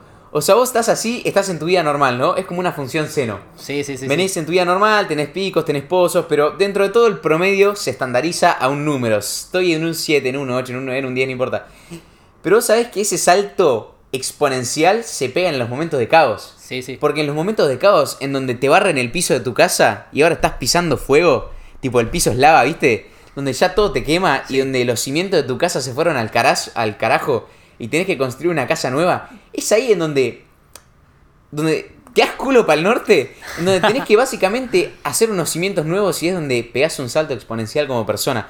Pero porque la vida Sí. te da un raquetazo y te obliga a hacerlo. Entonces, es lo que vos dijiste, es como que ahora buscamos proactivamente tener esas conversaciones difíciles y tener esos momentos difíciles y esos momentos de fricción y esos momentos de sufrimiento y esos momentos de caos. Porque es en el caos en donde uno crece Totalmente. magnánimamente. Eh, Viste que está la charla de Diego Dreyfus en TEDx que dice te deseo más caos del que puedas tolerar y explica toda la teoría del caos y explica también algo de un tal Stanislavski que habla sobre determinadas cosas y dice la entropía en el mundo siempre aumenta, el caos en el mundo siempre está aumentando constantemente. Nosotros lo único que podemos hacer es diseminar el caos, sacamos el caos. Y da un ejemplo de una autopista. Vos tenés una autopista que va normal y después tenés horas picos. Eso es caos. Entonces dice que cuando hay mucho caos llega algo eh, que se llama el punto de bifurcación. Hay un punto de bifurcación. Ese orden llega al fin y muere o crece a un orden mayor. Y pasa en todas las áreas de tu vida. Cuando tenés mucho caos en una relación de pareja, caos, caos, caos, caos, tenés esa charla. Esa relación, ese orden, o muere, termina ahí la relación, o tenés una mejor relación de pareja, una relación de negocios, tu emprendimiento, caos, caos, caos, estamos mal, estamos mal, estamos mal. Resolviste el problema o crece y tu emprendimiento despega para arriba o se muere o quiebra. En la vida, mientras más caos tengas, más tenés la posibilidad de crecer. Que hace un renacimiento, o sea, el caos te da o una muerte o un renacimiento. Pero ambas cosas son positivas, o sea, buscar el caos Eh. proactivamente, o sea, el caos, el sufrimiento y pasarla como el orto y tener el corazón roto es clave, o sea, está buenísimo. ¿En qué otros momentos de tu vida? Esto es algo que dice Naval todo el tiempo, que Naval dice, yo busco, yo busco proactivamente, o sea, no, no sé si dice exactamente esto, pero dice, cada vez que estoy pasando por un momento de caos o un momento de dolor, pienso, ¿qué fue lo que pasó la última vez que pasé por un momento similar? O sea, ¿qué fue, la, qué fue lo que pasó la última vez que rompí con una pareja? ¿Qué fue la última Sí. vez que se me fundió el emprendimiento? ¿Qué fue la última vez que pasó algo terrible? Y, o sea, estoy vivo y despegué, o sea, pasó algo mucho mejor. ¿Cómo habías dicho el concepto de Goggins, de cookie, no sé qué? Sí, de Cookie Jar. De cookie jar. Ok. Pero no sé si se conecta también con esto. Pero va más o menos por ahí, porque vos tenés almacenados un montón de información de momentos en los que trascendiste esas cosas. Claro, los trascendiste. ¿Qué fue la última vez que pasó esto? Lo trascendí. Y, cuando lo trascendiste creciste un montón. Los momentos en los que peor la pasé en mi vida, los que me cagué de hambre, los que... El año en el que peor la pasé en mi vida fue en el que estuve en la academia de policía. O sea, hello. Quebré financieramente, estaba cagado de hambre, comía arroz con arvejas durante muchísimo tiempo y por suerte tenía arroz con arveja para comer, estaba así de flaco, me hostigaban psicológicamente en la academia que te, te testean para ver si realmente estás apto para eso. Me peleé con mi novia, me separé de mi grupo de amigos, me peleé con mi vieja, o sea, quedé solo en una casa, durmiendo en un colchón en el piso con mi perro. Una verga. Sí, Y en ese momento yo estaba, ¿por qué me pasa esto? Y después cuando lo resignifiqué, wow, gracias a eso aprendí a pedir favores, a trabajar en equipo, crecí un montón espiritualmente, ahí empezó mi desarrollo espiritual más grande. Entonces, los peores momentos de tu vida y que nos confirme la gente en los comentarios, si en los peores momentos cuando lo resignificás y lo trascendés no es cuando más creces. Claro, embrace fucking chaos. O sea, abrile las puertas al caos, ¿entendés? Sí, tipo, sí, déjalo sí. pasar, sentate a tener una conversación con el caos, porque el caos es como. Es como ese amigo que amigo. te hace dar cuenta de algo y, y vos te quedas así flasheando y decís, fa, no puedo creer, creer que viví toda mi vida una mentira. Es ese amigo que te da la realidad dura. Es ese amigo que te dice, mira, Qué bueno el otro día. Más lindo concepto. Claro, es como ese amigo que te dice, mira, el otro día había tu novia que te estaba poniendo los cuernos en el boliche. Y vos te quedás culo para el norte y vos puedes decir, sos un hijo de puta que me contaste esto porque me estás haciendo sentir mal. O puedes decir, gracias amigo, me hiciste dar cuenta de que mi novia es una hija de puta y la tengo que dejar y tengo que trascender y después conoces a una persona mejor y tu vida es impresionante. O sea, es, es- el caos es esa realidad dura que te da un raquetazo en la cara y es o te adaptás y creces o morís. Es lo que vos dijiste. Otra vez que creces o morís. Excelente para terminar ese tema. Es. El caos es todo lo que está bien para crecer. Fa, ¿qué, qué pedazo de reflexión metimos, boludo. Clipazos sí. además. Sí, clipazos. Mi maestro solía decir que hoy lo escribí en una de las cosas que estaba escribiendo y digo, mi maestro nos decía, el maestro de taekwondo, acá el entrenamiento se viene a sufrir, acá tenés que venir a sufrir. Porque si vos venís y sufrís y la pasás mal acá y lo das todo y te vas con el cuerpo temblando de haberlo dado todo, en la calle cuando te tengas que defender o en el tatami vas a gozar y vas a disfrutar. Sin embargo, si venís a pasarla bien acá y a reírte con tus amigos y a charlar, cuando te tengas que defender la vas a pasar muy mal. Entonces, aprovechá la vida como un juego, como dijimos con Juli Neus en el podcast pasado, y como un entrenamiento. Mientras más duro es el entrenamiento, más creces. Mientras más duro es, más te mejorás a vos mismo. Es espectacular. Sí, yo hace poco tenía como wallpaper de mi teléfono, tipo. Eh, ¿Cómo tenía, tipo. Tipo, buscar el dolor. sí, era una frase en inglés, no me acuerdo, pero era tipo pursue pain, ahí está. Ok. Perseguí el dolor. Porque sí, es como, gracias al dolor, o sea, si no fuera por el dolor, no, no, no habría crecimiento. ¿Te acuerdas que había dicho. Pierpa? Eh, pain plus reflection equal progression. Claro, que es- sale del libro de Principios de Rey Dalio. Mm. Y acá tengo una buena frase que me gustaría hablar en el podcast, que sos un hijo de puta que siempre que la decís me dejás culo para el norte, que es como actuamos en un área de tu vida, cuando actúas en un área de tu vida actúas en todas. ¿Cómo te gustó esa cuando cosa? Me gustó y además me gustó lo que dijiste en el video, o sea, contá Claro. qué fue lo que pasó y qué Claro, pasó así. Nosotros con Rama, entre nosotros, es como que tenemos un WhatsApp grupo de WhatsApp Sessions. y tenemos el WhatsApp Sessions. El WhatsApp Sessions es que cada vez que nos pasa algo y que eh, tenemos una reflexión a lo largo del día o algo, mandamos un audio, un video o algo al grupo de WhatsApp, que estamos nosotros dos, y, y nos contamos, amigo, me pasó esto y lo resignifiqué así y aprendí tal cosa, o... Tuve un día de mierda, pero llegué a la 1 de la mañana a mi casa y fui al gimnasio y lo di todo. Bueno, es como que son charlas que tenemos entre nosotros. Vivimos podcasteando con Rama. Y ayer salgo del gimnasio, que subí un TikTok, un reel de esto. Salgo hecho mierda, porque había hecho piernas y dije, me queda un poquito así de combustible, ¿ok? Lo voy a gastar, porque es día de piernas y si no te vas en silla de ruedas no hiciste pierna. Entonces me pongo a hacer sentadilla isométrica, que es esa que te sentás contra la pared como si te hubieran robado la sillita. Y digo, bueno, hace mucho que no hago esto, pongo una canción. A ver, una canción de 4 minutos 25, 27, no sé. Tardé un cachito en ponerme en posición, miro, genial. Más o menos a los 4, a los 30 segundos, arranco. Digo, hasta que no termine la canción, no paro. O sea, voy a seguir. A los 2 minutos ya me temblaba todo. Era una gelatina, así, estaba temblando un montón. Y yo lo que me decía, respiraba, me enfocaba en la respiración y decía, yo soy más fuerte que el dolor. ¿Ok?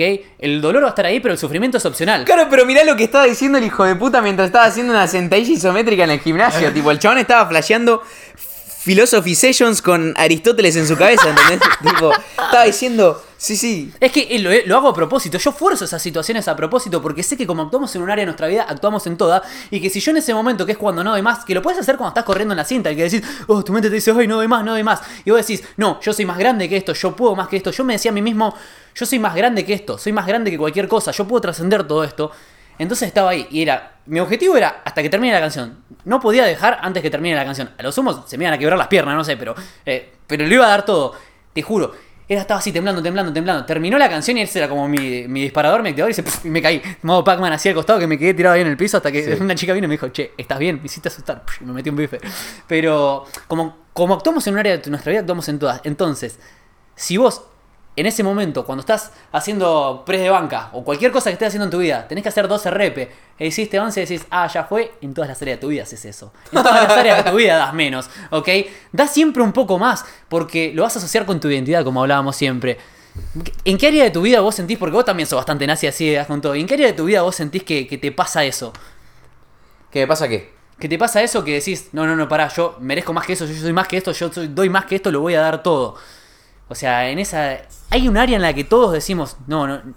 No acepto menos de esto. Y, y que lo das todo al máximo. Y para mí es en la actividad física, boludo. La actividad física. Sí, porque es como que llego, no importa si llego a las 12 de la noche, si ese día viajamos 9 horas en auto, es como que digo, si no voy hoy, voy a ser un va- vago de mierda, es lo que me digo a mí mismo. Tipo, no puedo ser tan vago, no puedo ser tan sucio, piojoso. Eso. Tengo que ir a entrenar. Claro, e- y es que nuevamente, como actuamos en un área de nuestra vida, actuamos en todas. ¿Te acordás que conté la anécdota, la conté en la conferencia, cuando fuimos al Parque de la Costa a celebrar mi cumpleaños con Martín?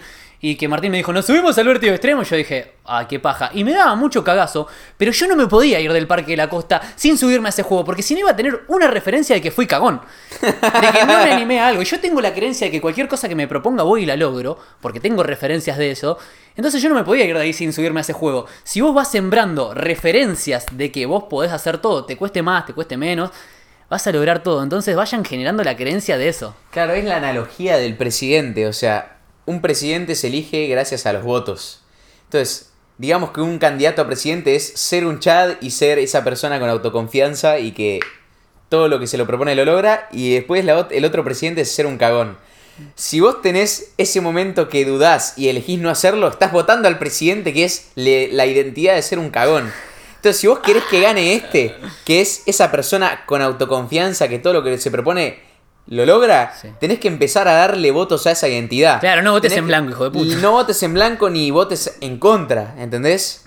Porque votar en blanco es desperdiciar un voto y, vot- y votar en contra también. Entonces, si vos te levantás y decís, ay, qué paja la ducha fría. Naval en el libro lo dice, most of our suffering comes from avoidance. La mayor parte de nuestro sufrimiento viene de evitar las cosas. Sí. Viene en ese momento que decís, ay, qué paja ir a entrenar. Y en ese momento es cuando más sufrís o decís, ay, me levanté, qué paja la ducha fría. Estás ahí esperando. Claro, claro, estás ahí claro. esperando. O pasa la mina que te gusta y estás ahí esperando. Tipo, en ese momento cuando estás ahí esperando hacer algo, esa espera te quema por dentro, te Sí, quema sí, el alma. sí, Entonces, sí, sí. Cuando sientas duda, andá y toma acción, aunque, Sí, sí. aunque no importa, tipo, metete y que pase lo que pase. Es más, Pero en la duda es lo que nos. La esa duda es lo que nos genera dolor. Entonces en esa duda es cuando hay que tomar acción de una. Vos en algún momento dijiste, tipo. ¿Busco las frutillas? Sí, dale, yo mientras freestyle leo. En un TikTok en algún momento dijiste. Si no sabes cómo hacer para leer o algo de eso, contá hasta tres y cuando llegues a tres lee. Bueno, existe algo que lo aprendí por primera vez leyendo sobre seducción. Te hiciste mierda el dedo. sí, boludo. Ah, bien, todavía sirve, todavía sirve. Quedó ahí rengueando, pero está vivo. Existe algo que lo empecé a estudiar en seducción cuando me enteré que había estaba estudiada la seducción desde la neurociencia, que dicen, cuando vos ves a una chica o a un chico que te resulta atractivo de repente, existe algo que se llama ansiedad a la aproximación. Esto se generó a lo largo... Ah, ok, eh, ¿qué, ¿lo leíste con coso con...? Sí, en algún momento lo vi, no sé. Bueno, eh, la ansiedad de la aproximación es a lo largo de la evolución y es viejísimo, ya no sirve más. Antes te ayudaba a sobrevivir. Cuando vos vivías en cavernas, cuando vivíamos en tribus, si a vos te rechazaba una mujer, lo que iba a pasar es que ibas a agarrar y te iban a echar de la tribu. Si te echaban, te morías. Te morías, ¿entendés? Hoy en día eso no sucede más. Te pueden rechazar 10 chicas, 100 chicas, 10 chicos, 100 chicos o quien sea que vas a bajarte Tinder, te vas a pagar el gol o lo que sea de cualquiera de esas aplicaciones y que vas a conocer 100 millones de chicas más. O sea, la ansiedad de la aproximación no te sirve más. Es más, son neurotransmisores que están en tu cuerpo. Vos cuando ves a esa persona, tu cerebro, si actúas antes de los 3 segundos, no se activa este disparador. Pero si pasaron más de 3 segundos, lo que sucede es que tu cerebro empieza a generar cortisol y adrenalina en exceso para despertar tu instinto de pelear o correr. Por lo tanto, tu cabeza empieza a jugar en contra tuya, ya sea en el emprendimiento o en las relaciones, y empieza a decir, no, no, no, pará, pero la chica capaz que me pega un cachetazo, o capaz que grita, o capaz que llama a la policía, o capaz que pasa esto, y empieza a imaginar un montón de situaciones. Eso te pasa en todas las áreas de tu vida. Como actúas en un área, actúas en toda. Cuando estés abajo de la ducha agua fría y la abras y digas, ¿qué paja? Antes de meterte, decí, porque me baño con agua fría, puedo lograr lo que sea. Y metete. y respirá. Con Rama, antes de meternos al mar, que esto creo que no lo contamos en redes sociales, que están en nuestras redes, que nos metimos al mar en pleno invierno, cagados de frío. Mientras íbamos corriendo hacia el agua, cuando ya se nos empezaban a mojar los pies y estábamos temblando, decíamos, por esto vamos a ser millonarios. Íbamos corriendo así y estábamos ganando una nueva referencia de que ya somos millonarios porque tenemos la actitud que nos va a llevar a conseguir millones de dólares a ser prósperos, a ser abundantes. Entonces, como actúas en un área, actúas en todas. Anda con esta nueva creencia que te estamos contando, generando vos una nueva creencia de que sos el tipo de persona que puede lograr esas cosas. Empezá desde primera hora de la mañana bañándote con agua fría, afrontando conscientemente y voluntariamente la incomodidad. Vos agarrás, abrís la ducha de agua fría y siempre vas a decir qué paja. Yo me baño desde los 19 años con agua fría. Hubo momentos en los que no me bañé, no fue siempre, no fueron todas las duchas, pero la mayoría sí. Y jamás dije, yupi, qué lindo, me voy a bañar con agua fría. No, siempre es, qué paja, sea invierno, verano, es, vamos, pa. Y una vez estaba en el gimnasio y había una chica que me llamaba mucho la atención, no me animaba a acercarme a hablarle y ¿sabes qué hice? Respiré profundo y dije, si me baño con agua fría, incluso en invierno, puedo acercarme a hablarle a esa chica. Y fui. Y ahí Lampo agarró y dijo, ah, ¿sí? Y se empezó a bañar con agua fría por esa referencia. Tuvo la referencia que yo me animé a ir a hablarle a una chica que me llamó la atención. ¿En serio? Porque me bañaba con agua fría y se empezó a bañar con agua fría en invierno. O sea, referencias, referencias, referencias. Ah, te dejé acá freestyleando, sacaste 7 clips ahí. Sí, sí, había que meterle. Me voy a comer una frutilla y voy a hacer pis. Sí, sí, sí, sí, sí. Mm. Uh, están buenísimas, boludo, ¿eh? ASMR con la frutilla. Mm. Nosotros todo lo que decimos en redes sociales lo hacemos. Comer frutas rojas, Ah. así frutillas, blueberries y todas esas cosas. Te da ese poquito de azuquita, de fructosa que tiene, Mm. pero no tiene alto índice glucémico esto. Entonces te da energía. Agua todo el tiempo estamos chupando, nos oxigenamos porque nos cagamos de Ah. risa y porque gritamos en el podcast. Y a veces cuando estamos cerca nos pegamos. Y acá, fructosa. Mm. Mm, está buenísimo. Te dejo tirando ahí unas barras y muy bien ñoa. Siempre acá. Ah. Uy, estoy recalambrado. Mm. Casi me mató. Estoy acá reponiendo energía, amigos, ¿eh? Estoy tomando agüita, frutita. Como dice Mauro, siempre que uno está usando la cabeza en una actividad muy demandante, hay que. Hay que meter fruta y agua, boludo, porque si no, o sea, es el, literalmente es el combustible del cerebro y si no metes, boludo, no te da la nafta. Pero nada, me encantó el freestyle que se tiró Mauro y me encantó el concepto, o sea, de nuevo, acuérdense lo que, lo que dice Naval en el libro. eh, Naval Ravikant, en el libro El almanaque Naval Ravikant. Most of our suffering comes from avoidance. O sea, ese. Piénsenlo, o sea, es cuando eran más pendejos, tenían 15 años, estaban en el boliche y no se animaban a encarar, ponele. Cuando estás ahí viendo cómo la situación se te escapa de las manos, cómo te estás sintiendo un cagón y cómo el hecho de sentirte un cagón te hace sentir peor. Es en ese momento, en esa duda, es en la duda donde hay mayor sufrimiento. Entonces, lo mejor que puedes hacer es evitar la duda y tomar acción lo más rápido posible. Contar hasta tres y mandarte como recién dijo Mauro. O sea, es eso lo, lo, lo más productivo que puedes hacer para, para además empezar a votar a favor de esa identidad que vos querés ser. Si vos querés ser un chat, tenés que actuar en concordancia. Eh, si querés ser una persona con, con autoconfianza, tenés que actuar también en concordancia. Uh, tiré un verso sin esfuerzo de nazi. Me escuchaste, ¿no? ¿Qué? Sí, sí, sí. Ah. ¿Qué? No, no, alto rand, me encantó, boludo. Es como, sí, sí, el título de este podcast es Es en el dolor en donde uno crece, o algo así. Embrace, Chaos, Embrace Chaos, algo así. Ahí voy, eh. Sí, Agüita. sí, yo me puse a comer frutilla y tomar agua, boludo, porque me quedé además vibrando alto. Sí, sí, sí, sí. Y viste que cuando lo empezás a implementar, esto de comer la frutillita o los arándanos o alguna fruta que no tenga alto índice glucémico, tomás agua y te oxigenás a través de moverte, reírte o lo que sea, porque el cerebro no se oxigena por... que vos no respirás y va las- el oxígeno directamente al cerebro, sino que se oxigena a través de la sangre. Tenés que mover el bobazo o hacer buenos ejercicios de respiración. El Hay Bobby. hay un ejercicio de respiración que está buenísimo. Hay algo que se llama respiración alternada o respiración cruzada. En la que vos agarrás, Ah. se supone, una teoría, no tengo idea, nunca lo chequeé, no sé si está en un paper o no. Vayan a fijarse ustedes, los que son los curiosos de siempre. Eh, se dice que cuando respirás por la fosa nasal derecha, el cuerpo se carga de energía. Y por la fosa nasal izquierda, si respirás, se enfría, se No sé, refrigera yo el las tengo cuerpo. re tapadas ahora que me doy cuenta. Mirá, bueno, buena forma de darte cuenta. Eh, igual, respiramos supuestamente 8 horas por una, 8 horas por la otra y después 8 horas por las dos y se va alternando. No están siempre las dos vigentes, ¿viste? Ah, ¿no? No. Em, bueno, el- la, la teoría esta dice que por la fosa nasal derecha se calienta el cuerpo y se carga energía y por la fosa nasal izquierda se refrigera. Entonces, si vos querés, por ejemplo, cargar tu cuerpo de energía, te pones la mano acá, te tapas la fosa nasal izquierda, respirás por la derecha. Ah, vos tenés todos los trucos del GTA, boludo. Sí, sí, tengo todos los trucos. Sos el pibardo que venía con la hojita L2 cuadrado triángulo abajo al costado derecha izquierda. Yo tenía el cuaderno de trucos del Mortal Kombat 3 Ultimate de Sega. Imagínate. Puffy. bueno, sí, eh, hice curso de respiración y están muy buenos. Entonces vos podés cargarte a través de la respiración. Podés desintoxicar el cuerpo a través de la respiración, que es lo que dice ¿Hiciste curso de respiración? Hice. ¿Cuándo? En esa época me estaba por ir de la policía. Me dijeron, es re importante aprender a respirar para sanarse más rápido, para mejorar tu energía. Y dije, yo quiero eso. ¿Hiciste un curso de respiración? ¿En dónde? Sí. Eh, Verónica Ospina, la mujer de Jürgen Klarich. y después un montón de falopeas que encontré en un- internet. Sos un tryhard, boludo. Sí. Yo a Mauro, a Mauro, ¿me pasas una frutilla? A Mauro lo defino como, como un tryhard de la vida, boludo. Uh, pedazo de fruti me agarré. Sí, unas gigantos. Sí, sí, Mauro Es lo... que si no venís a tryhardear, ¿para qué venís? O sea, venís a dejarlo todo en la cancha. Si no le vas a dar todo, ¿para qué vas a jugar? Está bueno jugar para divertirse, pero yo me Las divierto frutillas son jugando con todo. Hacer las cosas a medias de mediocres. Está muy bueno. Mm. Me acordé porque Escuchá. no me compro frutilla, boludo. Viste que hoy estábamos hablando de mm, frenar, de la autoconciencia.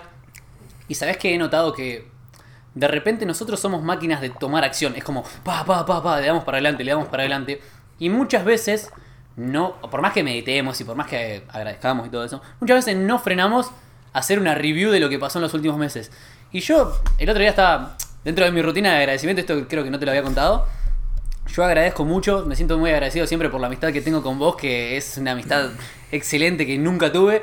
Y, y agradezco, y no sé, un- uno de los pibardos me dijo en la conferencia, me pareció que te estabas apalancando de rama para subir tu energía mientras estaba en la conferencia. No, no, te pareció perfecto. No, no, sí, lo Era estaba mutuo. mirando porque me, Sí, era, sí. sí, chabón, era compartir, era... Sí, ay, lo, lo dije el otro día en Instagram. Eso es importante, el tema de los amigos y cómo los amigos se ponen feliz por el progreso de uno. Yo te veía y te veía la cara de papá orgulloso y era como, Sí, sí, sí. está orgulloso de mí, Estábamos alimentándonos mutuamente. Era como que yo te veía y era tipo, cada vez que vos me veías, yo así me ponía, hacía la cara de feliz cumpleaños más grande posible. Porque decía, tipo, Sí. te tengo que dar toda la energía que pueda Mm. para que la rompas en este momento. Y tipo, literal, hasta me molestaba que se me acerquen y me hablen y me pidan fotos porque yo quería que vos seas la estrella, ¿entendés? O sea, decía tipo, yo en mi cabeza decía, váyanse, Mauro es la estrella de esto. Claro, claro, sí, sí, ¿Entendés? totalmente. Y bueno, haciendo una mini pausa, también me sentí muy agradecido. O sea, siento que tengo el mejor grupo de amigos que he tenido en mi vida. No, no me digo que mejor grupo que tu grupo de amigos, no, no, sino que dentro de mi grupo de amigos. eh, siento que, que tengo el mejor grupo que he tenido a lo largo de mi vida. Es como que lo fui optimizando, me fui optimizando yo y fui optimizando todo el grupo de amigos. El día de la conferencia, o sea, por ejemplo, Auguston no fue a la conferencia y me avisó como cinco días antes que no iba a poder ir porque tenía un curso súper importante. Entonces se preocupan por mí, me mandan mensaje, todos me, me desearon suerte, me felicitaron, me preguntaron después de la conferencia cómo me fue. Hayan estado o no presencialmente, fueron. Toto fue que no lo había visto al principio cuando lo vi, fue como, ¡eh, está Toto también! God". Sí, sí, sí, sí. Y, y me puse re contento. Bancame. Bueno, y volviendo a eso, cuando agradezco cada día, es como que no solamente siento apreciación y agradecimiento por lo que me pasa a mí, sino también por lo que le pasa a todo mi entorno cercano, porque yo como sé que también nos promediamos con el entorno, con las 5 o 6 personas que más nos juntamos, también siento felicidad de que vos progreses en el amor, que progreses en tus amistades, que progreses en el dinero, me da felicidad verte feliz, y dije, pa, chabón, desde que te conocí a vos, que nos conocimos en abril, marzo, por ahí, es impresionante lo que creciste. Tenías hasta voz de puberto. Y ahora sos pedazo de chat, o sea, boludo. Sí, boludo. Es como. Sí, sí, me acuerdo mal. que me dijiste, che, no sé qué onda, qué hacer con tal emprendimiento que me dijiste en, en un momento. Y que estábamos hablando de eso. Y hoy en día fundaste una startup con Toto. Ya estás. O sea, tenés todo automatizado. Estás teniendo meeting con clientes. Tenés gente a la que le pagás sueldo. Y fue como que creciste muchísimo en muchas áreas. Y me sentí orgulloso y feliz de todo el progreso que tuviste. Y digo. Es un capo, Rama. O sea, qué groso que es este chabón. Y estaba como re contento, estaba así, eh, re cagándome de risa diciendo, qué buena onda. Y digo, después se lo voy a decir porque no sé si de repente vos apreciaste tanto tu progreso o si lo has visto tanto como lo vi yo. Yo te vi, fue como que me sentí re orgulloso y digo, pa, este chabón es un grosso. Mirá todo lo que aprendió, todo lo que creció, todo lo que, todo lo que hizo desde que te conocí. Y es como, wow. Y quería consultarte a ver si vos lo viste de la misma forma que yo, porque yo es como que, no sé, re orgulloso, ¿viste? Claro, pasa que uno, bueno, uno es muy autoexigente y yo todavía siento que no soy nadie y no sé nada. Y soy claro, un pero te boludo. comparás con Hormozy que tiene una Claro. empresa de no sé Li- cuántos millones de literal, dólares. Literal, Yo me, la vara que me pongo es altísima y por eso uno siente que no logró nada, que no hizo nada, que es un boludo. Que en realidad, en el fondo, creo que la actitud que uno tiene que tener para seguir creciendo es la del full. Tipo, lo dice Jordan Peterson en su libro Más allá del orden: The Utility of the Fool. No one unwilling to be a fool or no one, no one unwilling to be a beginner can learn, ¿entendés? O sea, nadie que no esté dispuesto a ser un boludo, a ser un principiante, puede seguir aprendiendo. Entonces es como que uno permanentemente siento que aprende algo y si ya se pone en la vara más alta comparándose con el tipo más crack en esa área. Sí, sí, está, está excelente eso, pero también hay que jugar con la ley de polaridad, con los dos extremos. Hay que ir un poquito para acá, un poquito para allá y mantener el equilibrio. ¿Por qué?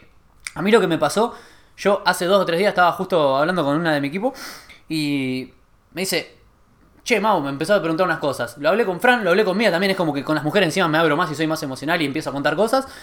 O, o con vos, después con el resto de los amigos no, no charlamos tanto emocional, ¿viste? Somos más rústicos. Y... Uca, chaca, uca. Uga, uga. Eh, le empiezo a hablar así. Y estaba hablando con Fran, por ejemplo. Y le digo, Fa, ¿sabes que me di cuenta que estoy, estuve medio bajoneado durante estos días? Porque siento que no estoy haciendo suficiente y no lo estoy dando todo. O sea, es como que siento que no estoy haciendo una mierda. Y después me puse a mirar mi agenda, porque yo agendo todo. Me puse a mirar mi control de hábito y pará, pará, pará, pará, pará. Hace 45 días yo me estuve levantando, me acostaba súper tarde, ¿sí? Porque tenía otra rutina, me acostaba tarde, me levantaba a las 10 y media, 11 de la mañana. Y no estaba yendo al gimnasio todos los días, iba a entrenar en una plaza porque no conseguía gimnasio acá en Buenos Aires, todo eso. Y hoy en día, o sea, durante los últimos 30 días me estuve levantando la mayoría de los días a las 5 de la mañana, algunos a las 7. Me estuve bañando con agua fría todos los días de nuevo, estuve leyendo todos los días de nuevo, estuve meditando de nuevo, hice todo eso. Hice un montón de cosas, ¿cómo que no hice tanto? Claro, pero yo me comparo con mi versión más productiva de toda, que dormía 4 horas al día y que hacía 300.000 cosas. Entonces, como el cerebro, aparte de trabajar por asociación, trabaja por contraste, ¿con quién te estás contrastando? Si te contrastás todo el tiempo con alguien que es mejor que vos, te vas a bajonear. Entonces, contrastate un poquito con Hormozy y también contrastate con vos de hace tus 3 meses atrás y decir, che, ¿cómo progresé? Me siento orgulloso de mi progreso. Y después seguir jugando, la vida es un juego. Sí, lo más loco para mí es que yo pensé que era literalmente imposible, como que uno piensa, uno tiene como, como fantasía de emprender, pero uno hasta que no recibe plata de un cliente piensa realmente que es, o por lo menos a mí me pasaba, hasta que no vi los primeros dólares en mi cuenta pensé que era imposible emprender. Como que uno no dimensiona verdaderamente que es posible hasta que un cliente te baja mil dólares y vos decís... Wow, Wow. se puede. Lo hice. Y si consigo 100 de estos son 100 mil dólares. Totalmente, total. Yo, yo en el momento que sentí esa sensación, la sentí acá en el pecho, fue cuando, viste que en el 2019 había dicho en marzo, para fin de año voy a vivir de lo que me gusta y dejar la policía. Bueno, en noviembre del 2019 estaba dando mi primer conferencia fuera del país, en Uruguay. Di una conferencia gratuita y después dije, bueno, yo voy a dar un curso que es el de cómo ganarle un mes más al año, que es un seminario intensivo en el que me siento con vos todo el día. Me mostrás tu agenda y te ayudo a armar una agenda que te sirva a vos para lograr tus objetivos y literalmente para que ganes un mes más al año siendo más productivo y más feliz. Joya. Yo dije, cuando terminé la conferencia, dije, le voy a regalar uno de estos a alguien. Pero en ningún momento se me ocurrió venderlo. O sea, fue como fui reñoqui a regalar lo mejor que tenía, lo más preciado. Y salta uno y me dice, ¿y el que lo quiere comprar? Por si no lo gano, bueno. Y agarro y digo, qué sé yo. Y hablo con H y le digo, che, ¿cuánto puede valer esto acá? 50 dólares está bien, me dice. 50 dólares era un montón para mí, era un cuarto de sueldo de lo que tenía en esa época. Sí. Entonces digo, bueno, 50 dólares. Y lo puse en el pizarrón, qué sé yo. Listo. Fueron 13 personas, chabón, de todas las que había ahí. O sea, y había 20 personas, no había tantas. Entonces fue como.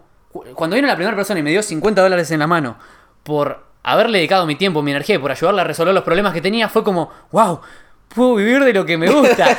en tu cara, policía, no vuelo más. No, no, para más. mí es un momento épico, es un momento de felicidad, es un momento que vos decís. Literal, es como. Cuando te desvirgás, es como desvirgarse. Estaba fea esa. Sí. Es como cuando te desvirgás, viste, que decís. Damn, new level unlocked. Es como. Desvirgarse en sentido financiero, decir. Sí, sí, sí. Pum, primer cliente, me pagaron.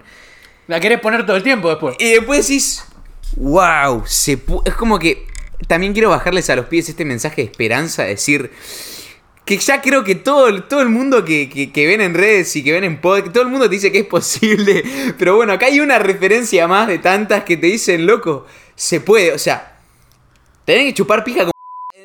en algún momento. Lupeados. Eh, sí, sí, sí. Marquito, blupea eso. En algún momento. Eh, es que voy a tener que screenshotear porque me fui a la mierda. La puta madre. Igual boludo. Marco lo va a editar, lo, lo clipea, eh. Blupea la parte esa. Sí, pasame el audio, por favor, bien editado, porque si no me va a caber la FBI, boludo.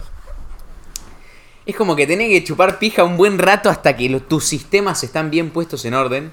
O sea, uno gasta mucho tiempo y energía poniendo los sistemas en orden. Sí. Pero una vez que esos sistemas ya funcionan y vos ves que viene plata, y vos ves que, que se mantienen como solos, Claro. y vos decís, mierda, hackeé la Matrix, amigo. Y te sentís re feliz y decís tipo, soy un chat, tipo, en tu cara, ¿entendés? Es impresionante, pero se puede, posta que se puede emprender y ganar plata. Parece algo muy loco, pero se puede empezar un negocio y ganar dinero. Es impresionante, pero hay vías alternativas que, que- que- que un trabajo de 9 to 5 tradicional. Es tipo, más- te juro que hay, boludo. Y parece impresionante, pero te juro que existen. Hay, un, hay una premisa que dice, emprender es simple y no confundamos simple con fácil. No, no, obvio, obvio. O sea, simple es que vos haces A, B, C, D, eh, seguís toda esta lista de pasos y vas a llegar a tener los No, a resultados. ver, tener el físico de tus sueños es simple. Anda 10 años al gimnasio. Claro. Simple. Ahora, eh, tenés La que seguir esos pasos, tenés que ejecutarlo, tenés que tener voluntad, tenés que tener disciplina. Entonces, es simple, vos seguís una serie de pasos y ya está. Hay gente que ya logró lo que estás haciendo, si los modelás, ¿para qué querrías reinventar la rueda? Dice Tony Robbins. Si vos seguís los pasos de las personas que consiguieron X resultados, si ves un físico culturista y le decís, hey, ¿cómo hiciste? Y haces los mismos pasos que él, más tarde, más temprano vas a conseguir resultados similares. Entonces, buscá modelos de referencia en tu área. Pero si alguien lo logró, lo que vos estás buscando, modelalo. ¿Para qué querés reinventar la rueda? Hay que buscar un mentor en cada una de las áreas que uno quiera mejorar. Parezco Santi Bú hablando con las manos. Amo, a- amo los videos de Santi. es un capo, boludo. Chabón, sí. Tenés los dientes re blancos, amigo. ¿Sí? Sí, sí, sí. ¿En serio? Sí, es como que brillan, me God, encanta. porque me los lavo 40 veces por día, boludo. Sí, sí, sí, mal. Clipazo. Que auspicia este momento. Ay, Colgate de esta. Sí, de esta. Todo, totalmente. Ah. Che, bueno, escuchá, y dentro de todas las cosas que vivimos durante. No, pará, pará, pará, pará, pará. Yo quería hablar de esto antes de que me tires otro tema random. Sí. ¿Vos te das cuenta el impacto que tenemos sobre los pibes, boludo? Yo no era, te juro que no era consciente del impacto que generamos hasta el día que en tu conferencia había 200 personas y todos se acercaban y decían, no, chabón, me cambiaste la vida, no sé qué, no sé qué. Y yo como que me quedé así mirando y dije, Y te iba a preguntar por eso. en justo. ningún momento lo puedo dimensionar, no puedo dimensionar el impacto que tenemos y me asusta también. ¿El qué te asusta? Cagón. Sí, sí, no sé, es como que, a ver, yo lo voy a hacer haciendo igual y todo, pero es como que yo no, no, te juro que no puedo darme cuenta realmente del impacto que tenemos en las personas. Justo te iba a preguntar eso cuando, cuando te estaba por decir que, que- ¿qué te llevaste de la conferencia con todo este quilombo que nos pidieron autógrafos en libros y esas cosas que fue la primera vez que me pasó tan, tan así masivamente. Y mm, el otro día estaba hablando con, con Fran después de la conferencia, ¿viste? Estábamos hablando ahí con toda la parte del equipo y me... ah, Pará. Raquetazo. Me, me- me pica la alergia. Y, y- Raquetazo. y agarro y le digo, "Ah, me siento re orgulloso porque ahí en la conferencia había dos grandes casos de éxito mío. Le digo, fulano y sultano. Y agarra y me dice, me das ternura, me haces cagar de risa. ¿Por qué? Le digo. Y porque vos creés que impactaste. ¿Cuá- A ver, decime cuántas personas creés que impactaste. Y yo sé que, yo sé, pero sé con convicción que por lo menos hasta 50 personas impacté positivamente, que son mi grupo de amigos que ha pasado a lo largo de mi vida, todo eso. Me dice, ay, pobrecito, cree que ayudó a 50 personas nada más. Me dice, bueno, ¿te das cuenta de los seguidores que tenés en redes sociales? Bueno, ¿te das cuenta de la gente que te sigue, los que escuchan el podcast? Y yo como que no lo dimensiono, chabón. O sea, son como... No, no es peyorativo esto, son como números que van creciendo en las redes, Claro. pero te das cuenta cuando te mandan un mensaje y te dicen, chabón, dejé mi carrera, estoy viviendo lo que amo, me peleé con mi novia, pero gracias al podcast de ustedes empecé el gimnasio, estoy haciendo esto, estoy haciendo el otro. Y ahí decís, wow, ¿qué pasó? El otro día después de la conferencia, que ahí casi fue cuando me casi me largo a llorar, pero después me puse en modo ejecutor y me- se me pasó. Eh, boludo, abracé como 70 personas, 70 personas vinieron y más o menos me abrazaron y me pidieron una selfie conmigo y yo... Pará, era tanto el cariño y el afecto de la gente que era como, wow, esta gente vino a esta conferencia a verme, a escucharme y me están diciendo gracias, chabón, vine por todo. Y sabes que yo te juro que siento que me puedo morir en paz, boludo, porque no es desde un lado egocéntrico decir ya lo logré todo, ya soy Nah, un capo, soy un máster. No logré una verga. no, o sea, no logré una verga en comparación a lo que quiero lograr. Pero ya vino, por ejemplo, un pibe y nos dijo que no se mató. O ya sentí el cariño de más de 150 personas que entre el evento de Endeavor y en tu evento me vinieron a saludar, a abrazar, a decir, no, gracias Rama, no sé qué. Tipo, ya hay muchas personas que me agradecieron a un nivel personal, a un nivel que yo los abracé. Sí. Que los toqué, que no fueron un mensaje. Sí, sí, que vinieron muchas personas que en la época de las cavernas hubiese sido toda la puta tribu y me dijo, gracias Rama, me ayudaste personalmente. Entonces yo siento que ahora me puedo morir y siento que por lo menos dejé una semillita de energía positiva, ¿entendés? Ya acomodé un poco de la entropía del universo, ya hice algo que ya me puedo morir tranquilo sabiendo que algo por lo menos hice. Es hermoso y qué lindo que, a ver, hacer eso es un superpoder que cualquiera tiene. Todos los que estén mirando esto, tenés un celular, tenés internet, podés agarrar, grabarte. Nosotros estamos grabando con celulares, o sea, no, no es que tenemos un equipo re sofisticado acá. de No, no, no, no tenemos. bueno, tenemos una luz de cine, pero eso es por otra cosa. podés hacerlo a- como lo hicimos en una plaza. ¿Lo hicimos en una plaza o no lo hicimos en una plaza, en un parquecito, con celulares y con trípode? No necesitas ni siquiera un buen audio al principio. Aportar valor, aportar energía es gratis. Y puedes hacer un, tener un impacto positivo en el mundo solamente con un celular, con internet, subiendo contenido a una red social. Todo esto empezó por subir un videito en TikTok, ¿vos te das cuenta? O sea, empezamos por eso en su momento. Cada uno fue de su lado, "Eh, ¿viste TikTok? Y, y ahora, boludo, es como. Es impresionante. Yo, yo me siento feliz. Y uno nunca sabe en qué va a terminar, boludo. O sea, ante la duda, mandate, tirate a la pileta e intentá. Me quedé con algo que Juli decía el otro día, que es como que Juli la traijardeaba muy duro en algo y se da cuenta que quizás eso no era, hasta que encontró fans y fue... Iteró, iteró, iteró, iteró. O sea, fue. Pero también te vas dando cuenta de tu propósito, de las cosas que se te dan bien, porque vas probando cosas que te gustan y que no. Y decís, ah, esto funciona. Listo. Es que la vida se trata Le de mando. eso. Es como el podcast. Empezamos el podcast con Felo. Chiste, está God. ¡Pum! Episodio 32. Y vamos por el episodio 2000. O sea, ¿entendés? Vamos ya por. Todo lo miramos. Creo que esto es algo que, que te, que te va a separar a vos que estás viendo esto Sí. de la mayoría de las personas. No lo pienses en términos de un año, 90 días, arranco un nuevo hábito por el próximo mes. Claro. Me levanto temprano por un mes. No, no, no lo pienses en términos de meses ni de años. Pensarlo en términos de décadas. Sí. Si vos realmente querés. Esto también se lo escuché decir a Hormozy, pero dice: Los resultados extraordinarios vienen de hacer cosas ordinarias por una cantidad de tiempo extraordinario. Sí, sí.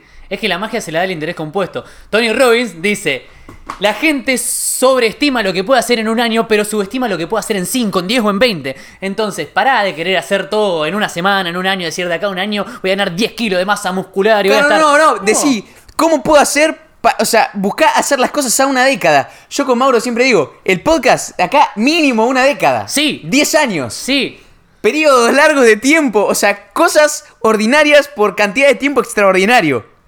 qué buena frase. Sí, Es lo que decía Teo Cravena en su episodio. Cosas atípicas en momentos. Cosas típicas en momentos atípicos. vos sabés que cada vez que me acuerdo del podcast de Teo Cravena, me acuerdo de eso. De su historia que se rompió la cabeza contra. De la gente, hay un video de las personas entrando a la cancha y se Sí, pa, la cabeza. pa, pa, ¿viste? No, no, eso sí que no aprendían de Ah. los errores ajenos. Qué divertido. Boludo. Es impresionante. ¿Querés que me fije cuánto vamos? Dale. A es ver. impresionante con la velocidad con la que vamos progresando, con la que vamos avanzando. Y Una hora y vamos haciendo. 32. Nice. Y tiramos un rato más. Sí, tiramos un rato más. Es impresionante con, con la velocidad con la que venimos avanzando. Sí, una hora y 32. Wow. Y, y es como el presagio ese que te dije de cuando estaba en el vértigo extremo, que me iba subiendo junto con Martín, así me. En el vértigo extremo, creo que lo conté en alguna red social, es un juego acá en el Parque de la Costa que tiene 50 metros de altura desde el piso, ¿viste? Entonces te agarran, te ponen un trajecito de Kevlar, te meten un pendorcho acá atrás y te suben. Y vos te autosuicidas, te tirás así con una soguita y haces, ¡uy! Tenés un péndulo.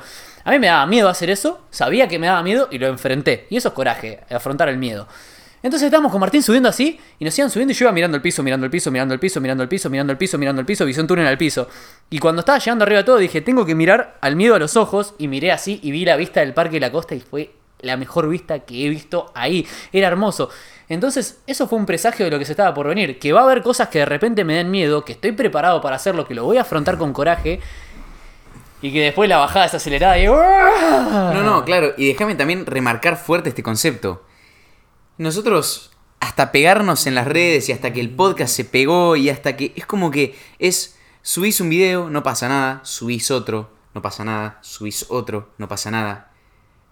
Nosotros hemos subido más de mil videos, o sea, es subir uno y otro y otro Sí. y otro e iterar y subir y subir e insistir e insistir e insistir hasta que un video tiene mil views y decís, ¡Ey! Eh. ¡Mil views! Eh. Sistema de recompensa. Subo, subo, subo. Un mes, cinco videos por día, cinco videos por día. Literal, ¿te acordás que en un momento vos subías un video por hora? Por hora. Y yo subía cinco videos por día.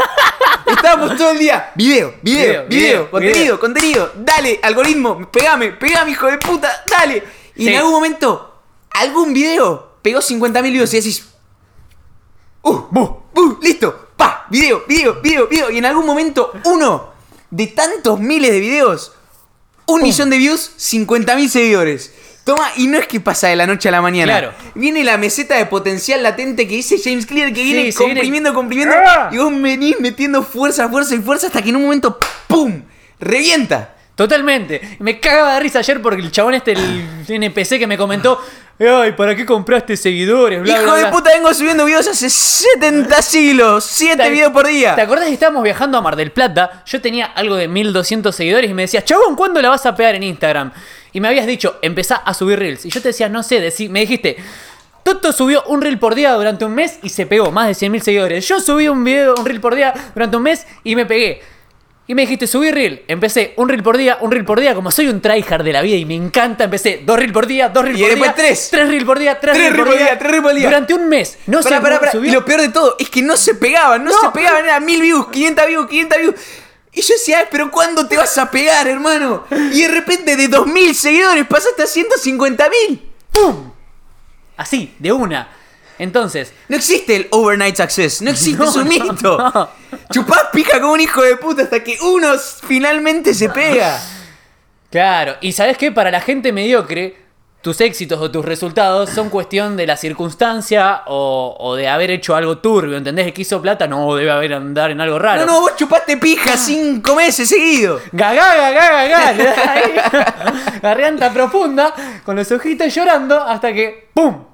Acabás. Hasta que, la- hasta que al algoritmo del orto se le cantó el culo pegarte algún video y ese video te trajo 20k de seguidores, boludo. Y además lo tuyo fue épico, porque vos en Instagram la veíamos muy negra porque subías, subías, subías. Mil views, mil views, mil views, 500 views, 500 views. Yo decía, Mauro, ¿cuándo poronga te vas a pegar? ¡Pum! De 2000 seguidores. Literal, lo vi Claro. con mis propios ojos. Sí. De 2000 seguidores pasaste a 150.000 en un mes, en menos de un mes, en dos semanas. Sí, y encima si nos En dos semanas. En, sí, fueron casi tres, ponele. Pero encima, si te pones a mirar, depende con quién te compares. Ian me miraba, Dian, el invitado del podcast, me miraba y me decía. Bueno, pero tu tasa de conversión no fue tan grande porque tuviste 4.5 millones de vistas en tu perfil en menos de un mes. O sea que tu tasa de conversión no fue tan grande. Mirá cómo alguien que sabe de redes sociales te mira y te como diciendo, sos medio pelo en comparación de todo lo que convertiste. Y después el otro viene y te dice, no, porque pagaste seguidores. ¿Qué seguidores? Carlito, ¿sabes cómo estuve subiendo videos? Pedazo de ñoqui. 70 videos por día, boludo, hasta que ya no sabés ni qué subir. Y se te, te convertís en un pro... Boludo, no hay nada que me haya entrenado más la creatividad que subir contenido. Ahora parezco la banana rancia hablando. Sí, sí, sí. O sea, no hay nada que me haya entrenado más la creatividad que subir contenido a las redes. Porque vos sabés, vos decís, para que la gente me vea, el contenido tiene que estar bueno. Para que el contenido esté bueno, tengo que aportar valor. Y para aportar valor, tengo que decir algo coherente. Tengo, tengo que ponerme a leer, Sí. tengo que ponerme a escuchar podcast, tengo que Sí. consumir contenido para poder hacer algo bueno. Tengo que dejar la cámara un poco linda, tengo que editar, poner un subtítulo. Y después tengo que decir cosas coherentes, aportar valor y que los 5 videos por día estén buenos. Los pará. cinco. Y a todo esto, hacerlo lo más corto posible porque el spam attention es cortísimo y si no, no me das pelota. Me. Hijo de puta. Entonces tengo que comprimir el video en 24 segundos y no te puedo subir un clip de un minuto y medio porque si no, no lo ves y Instagram no lo muestra. Y después me preguntan, ¿cómo hago para que... Hey Rami, quiero empezar un podcast, ¿cómo hago para que la gente lo escuche? Y ponete como esclavo a subir 70 videos por día a TikTok y armar una audiencia. No es que vas a empezar un podcast y la gente te va a escuchar de la nada. Porque estuvimos subiendo 70 videos, un millón de días seguidos, para que vos finalmente me sigas en TikTok. Y para que ese video de mierda, de los 70 que subo recomendando el podcast, uno te resuene. Y que ese uno vengas y escuches un episodio y después digas, ¡ay, esto está bueno! Después de que yo subí 45 videos pidiéndote por favor que vengas a escuchar el podcast. Claro, sí, sí. Como sí, un enfermo, como un esclavo. Video, video, video. O sea, es tryhardear. No hay otra opción. O sea, no hay un hack, no hay un truco, no hay nada. Es chupar poronga por cinco meses hasta que te pegás. No hay nada más que eso. Totalmente. Eh, ¿Querés hacer lo mismo? Es simple, como dijimos. No decimos que es fácil, es simple. Agarrá, empezá a crear contenido, subí primero un contenido por día, porque si de entrada subís cinco videos por día, te Van a ser una mierda a las cinco. Y te van a bañar porque no te van a mostrar todo. Empezá con uno por día durante el primer mes. Subilo a tres por día, después subilo a cinco por día, mantenés cinco por día y listo. Es una cuestión de Es un estadística algoritmo. Literalmente, momento- y lo estoy diciendo, ¿y quién va? De todas las miles de personas que están Sí. escuchando esto, ¿quién lo va a hacer? Claro. Un Carlitos, o a lo sumo dos Carlitos lo van a hacer. sí, sí. Pero no es que no, no es que no podés o que no tenés la habilidad, es que no querés, es una Claro. decisión consciente. ¿Por Sí, qué? Porque te estamos diciendo. ¿Qué se necesita para pegarla en redes? Se necesita subir contenido como un rancio. Empujar, que todo el mundo ya vea tu Sí, cara sí. y te odie. Que te odien. Que te odien y vos lo tenés que hacer y hacer y hacer. Y yo te lo estoy diciendo, si haces A, vas a conseguir B. Pero la mayoría no lo va a hacer. No. Pero porque es una decisión consciente. Entonces yo te estoy diciendo, si la querés pegar, querés tener un podcast, querés pegarla en redes, si querés después monetizar tu audiencia, empezá a meterle el contenido a la gente por el orto. Sí, sí, sí, sí. Por el orto. Es que encima dicen, ah, bueno, pero solamente hay que subir. Y después se ponen adelante de la cámara y se quedan así. Insertá grillos acá, Marcos.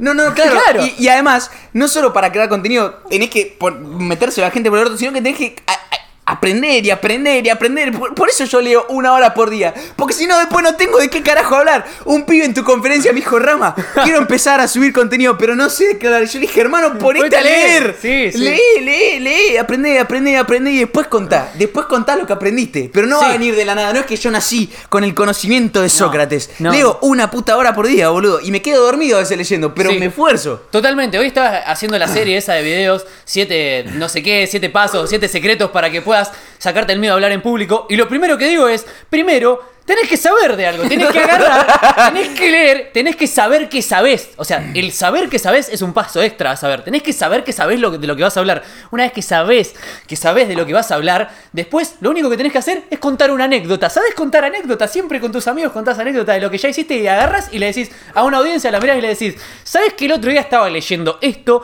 y el autor refería a tal cosa, lo puse en práctica y aprendí tal otro? Es contar una anécdota de algo que ya leíste tantas veces que lo tenés metido acá, como que te digo que el cerebro trabaja por asociación y los neurotransmisores y la somatropina y todas esas porongas de la que hablo siempre. ¿Sabes las veces que lo leí? ¿Sabes las veces que Claro, lo y no es que yo soy un capo que tengo conocimiento, que ven que Dios me bendijo con conocimiento. No. Porque hay veces que los pibardos te mensajean tipo, no, Rama, necesito un consejo de esto, necesito del otro. No es que mi conocimiento viene del éter, boludo, que yo soy un privilegiado. Yo estoy Claro. todos los días leyendo, amigo, y escuchando podcasts y escuchando a gente grosa.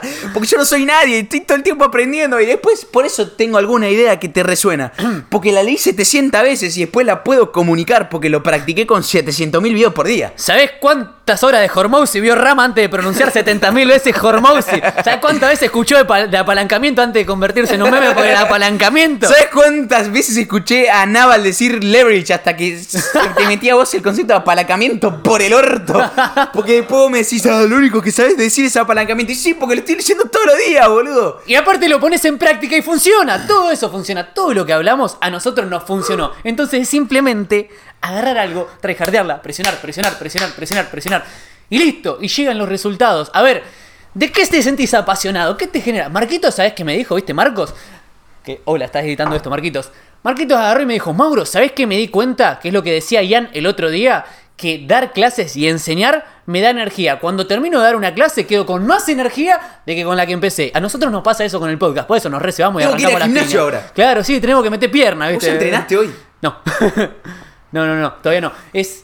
Estamos cargados de energía porque cuando haces lo que te apasiona, lo que te gusta, se te generan un montón de neurotransmisores que te volvés loco. Encontrá tu pasión, encontrá eso que te vuelve loco y hacelo. Hijo Hacé de puta, y si no la encontrás, seguí buscándola porque, a ver, boludo. Estoy Claro. leyendo libros de mierda de desarrollo personal que dicen lo mismo de que tengo Sí, 15 sí. años.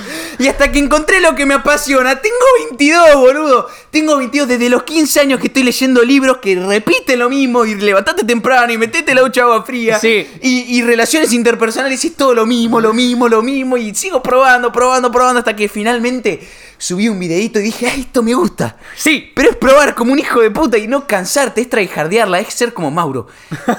tryhardearla y tryhardearla y probar y probar e insistir e insistir y tocar la puerta y mandar mail y insistir. Ser un hijo de puta que no para de insistir. totalmente. Soretes. Ah, qué lindo, bro. Está. Ah, estamos para ir a, no sé, a boxear un- con un tailandés ahora. Agarramos patada. Estoy, estoy prendido fuego. Sí, sí, sí, sí, sí. Amigos, es simple esto. A ver, si tenés 15, 16, 20 años, 30 años y todavía no encontraste lo que te apasiona, no lo intentaste lo suficiente. Seguí intentando con más cosas, pero Mauro hice 100. ¡Hace mil!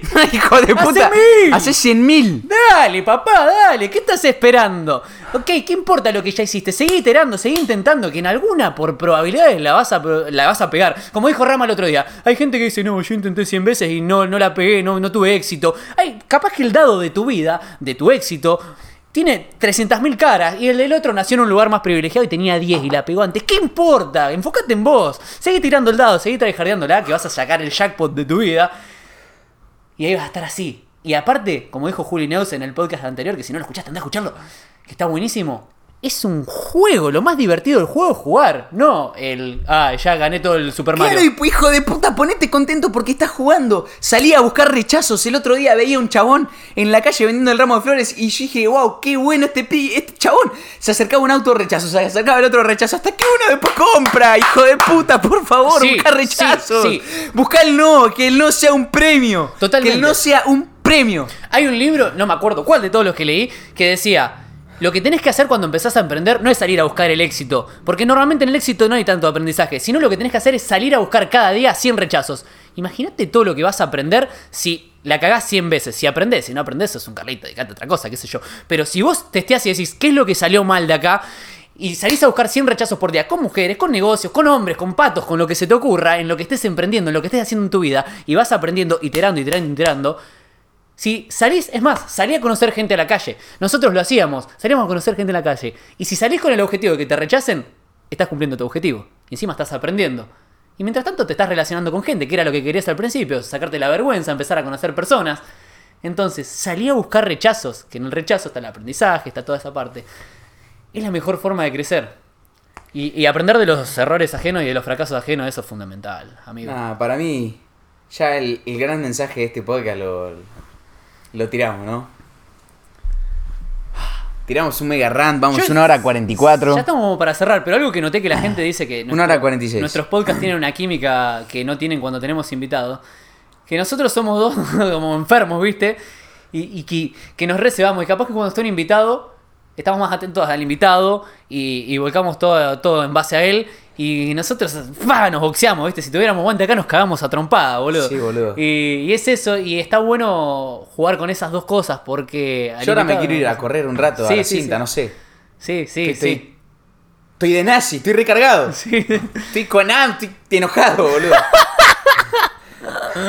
Ah, literalmente yo siento que estoy transpirando de, de la energía Yo que estoy chivé, cargando. boludo, estoy Sí, sí. rojo. Se me puso la vena gorda. Sí, ay. ¿cuál? Como mi poronga. Ah, Nada, guacho. Gracias por todo Andá a buscar rechazos, intentá traijardiala y no me vengas con excusa. Deja de escucharme si tenés excusa para poner, boludo. Sí, sí, no, no hay una sola excusa. La única excusa sos vos con, con la mentalidad que tengas. Como dijo Mauro en la conferencia, si no querés hacer el ejercicio porque te da vergüenza, andate. No quiero que estés en mi conferencia. Sí. Me dijo Gaby, amigo, lo echaste como tres veces a la audiencia. No, no es que la eché, es que soy brutalmente honesto. Si no tenés ganas de poner en práctica los ejercicios, y no tenés ganas de estar acá, ¿para qué te atormentarías y perderías tu capital tiempo? Andate, sé feliz, pero que el que se quede acá lo dé todo. Y no me pongo una excusa, no quiero tu excusa. Y dalo todo como lo vimos nosotros en este podcast, que lo dejamos todo para vos, amigo. Stay, Stay safe.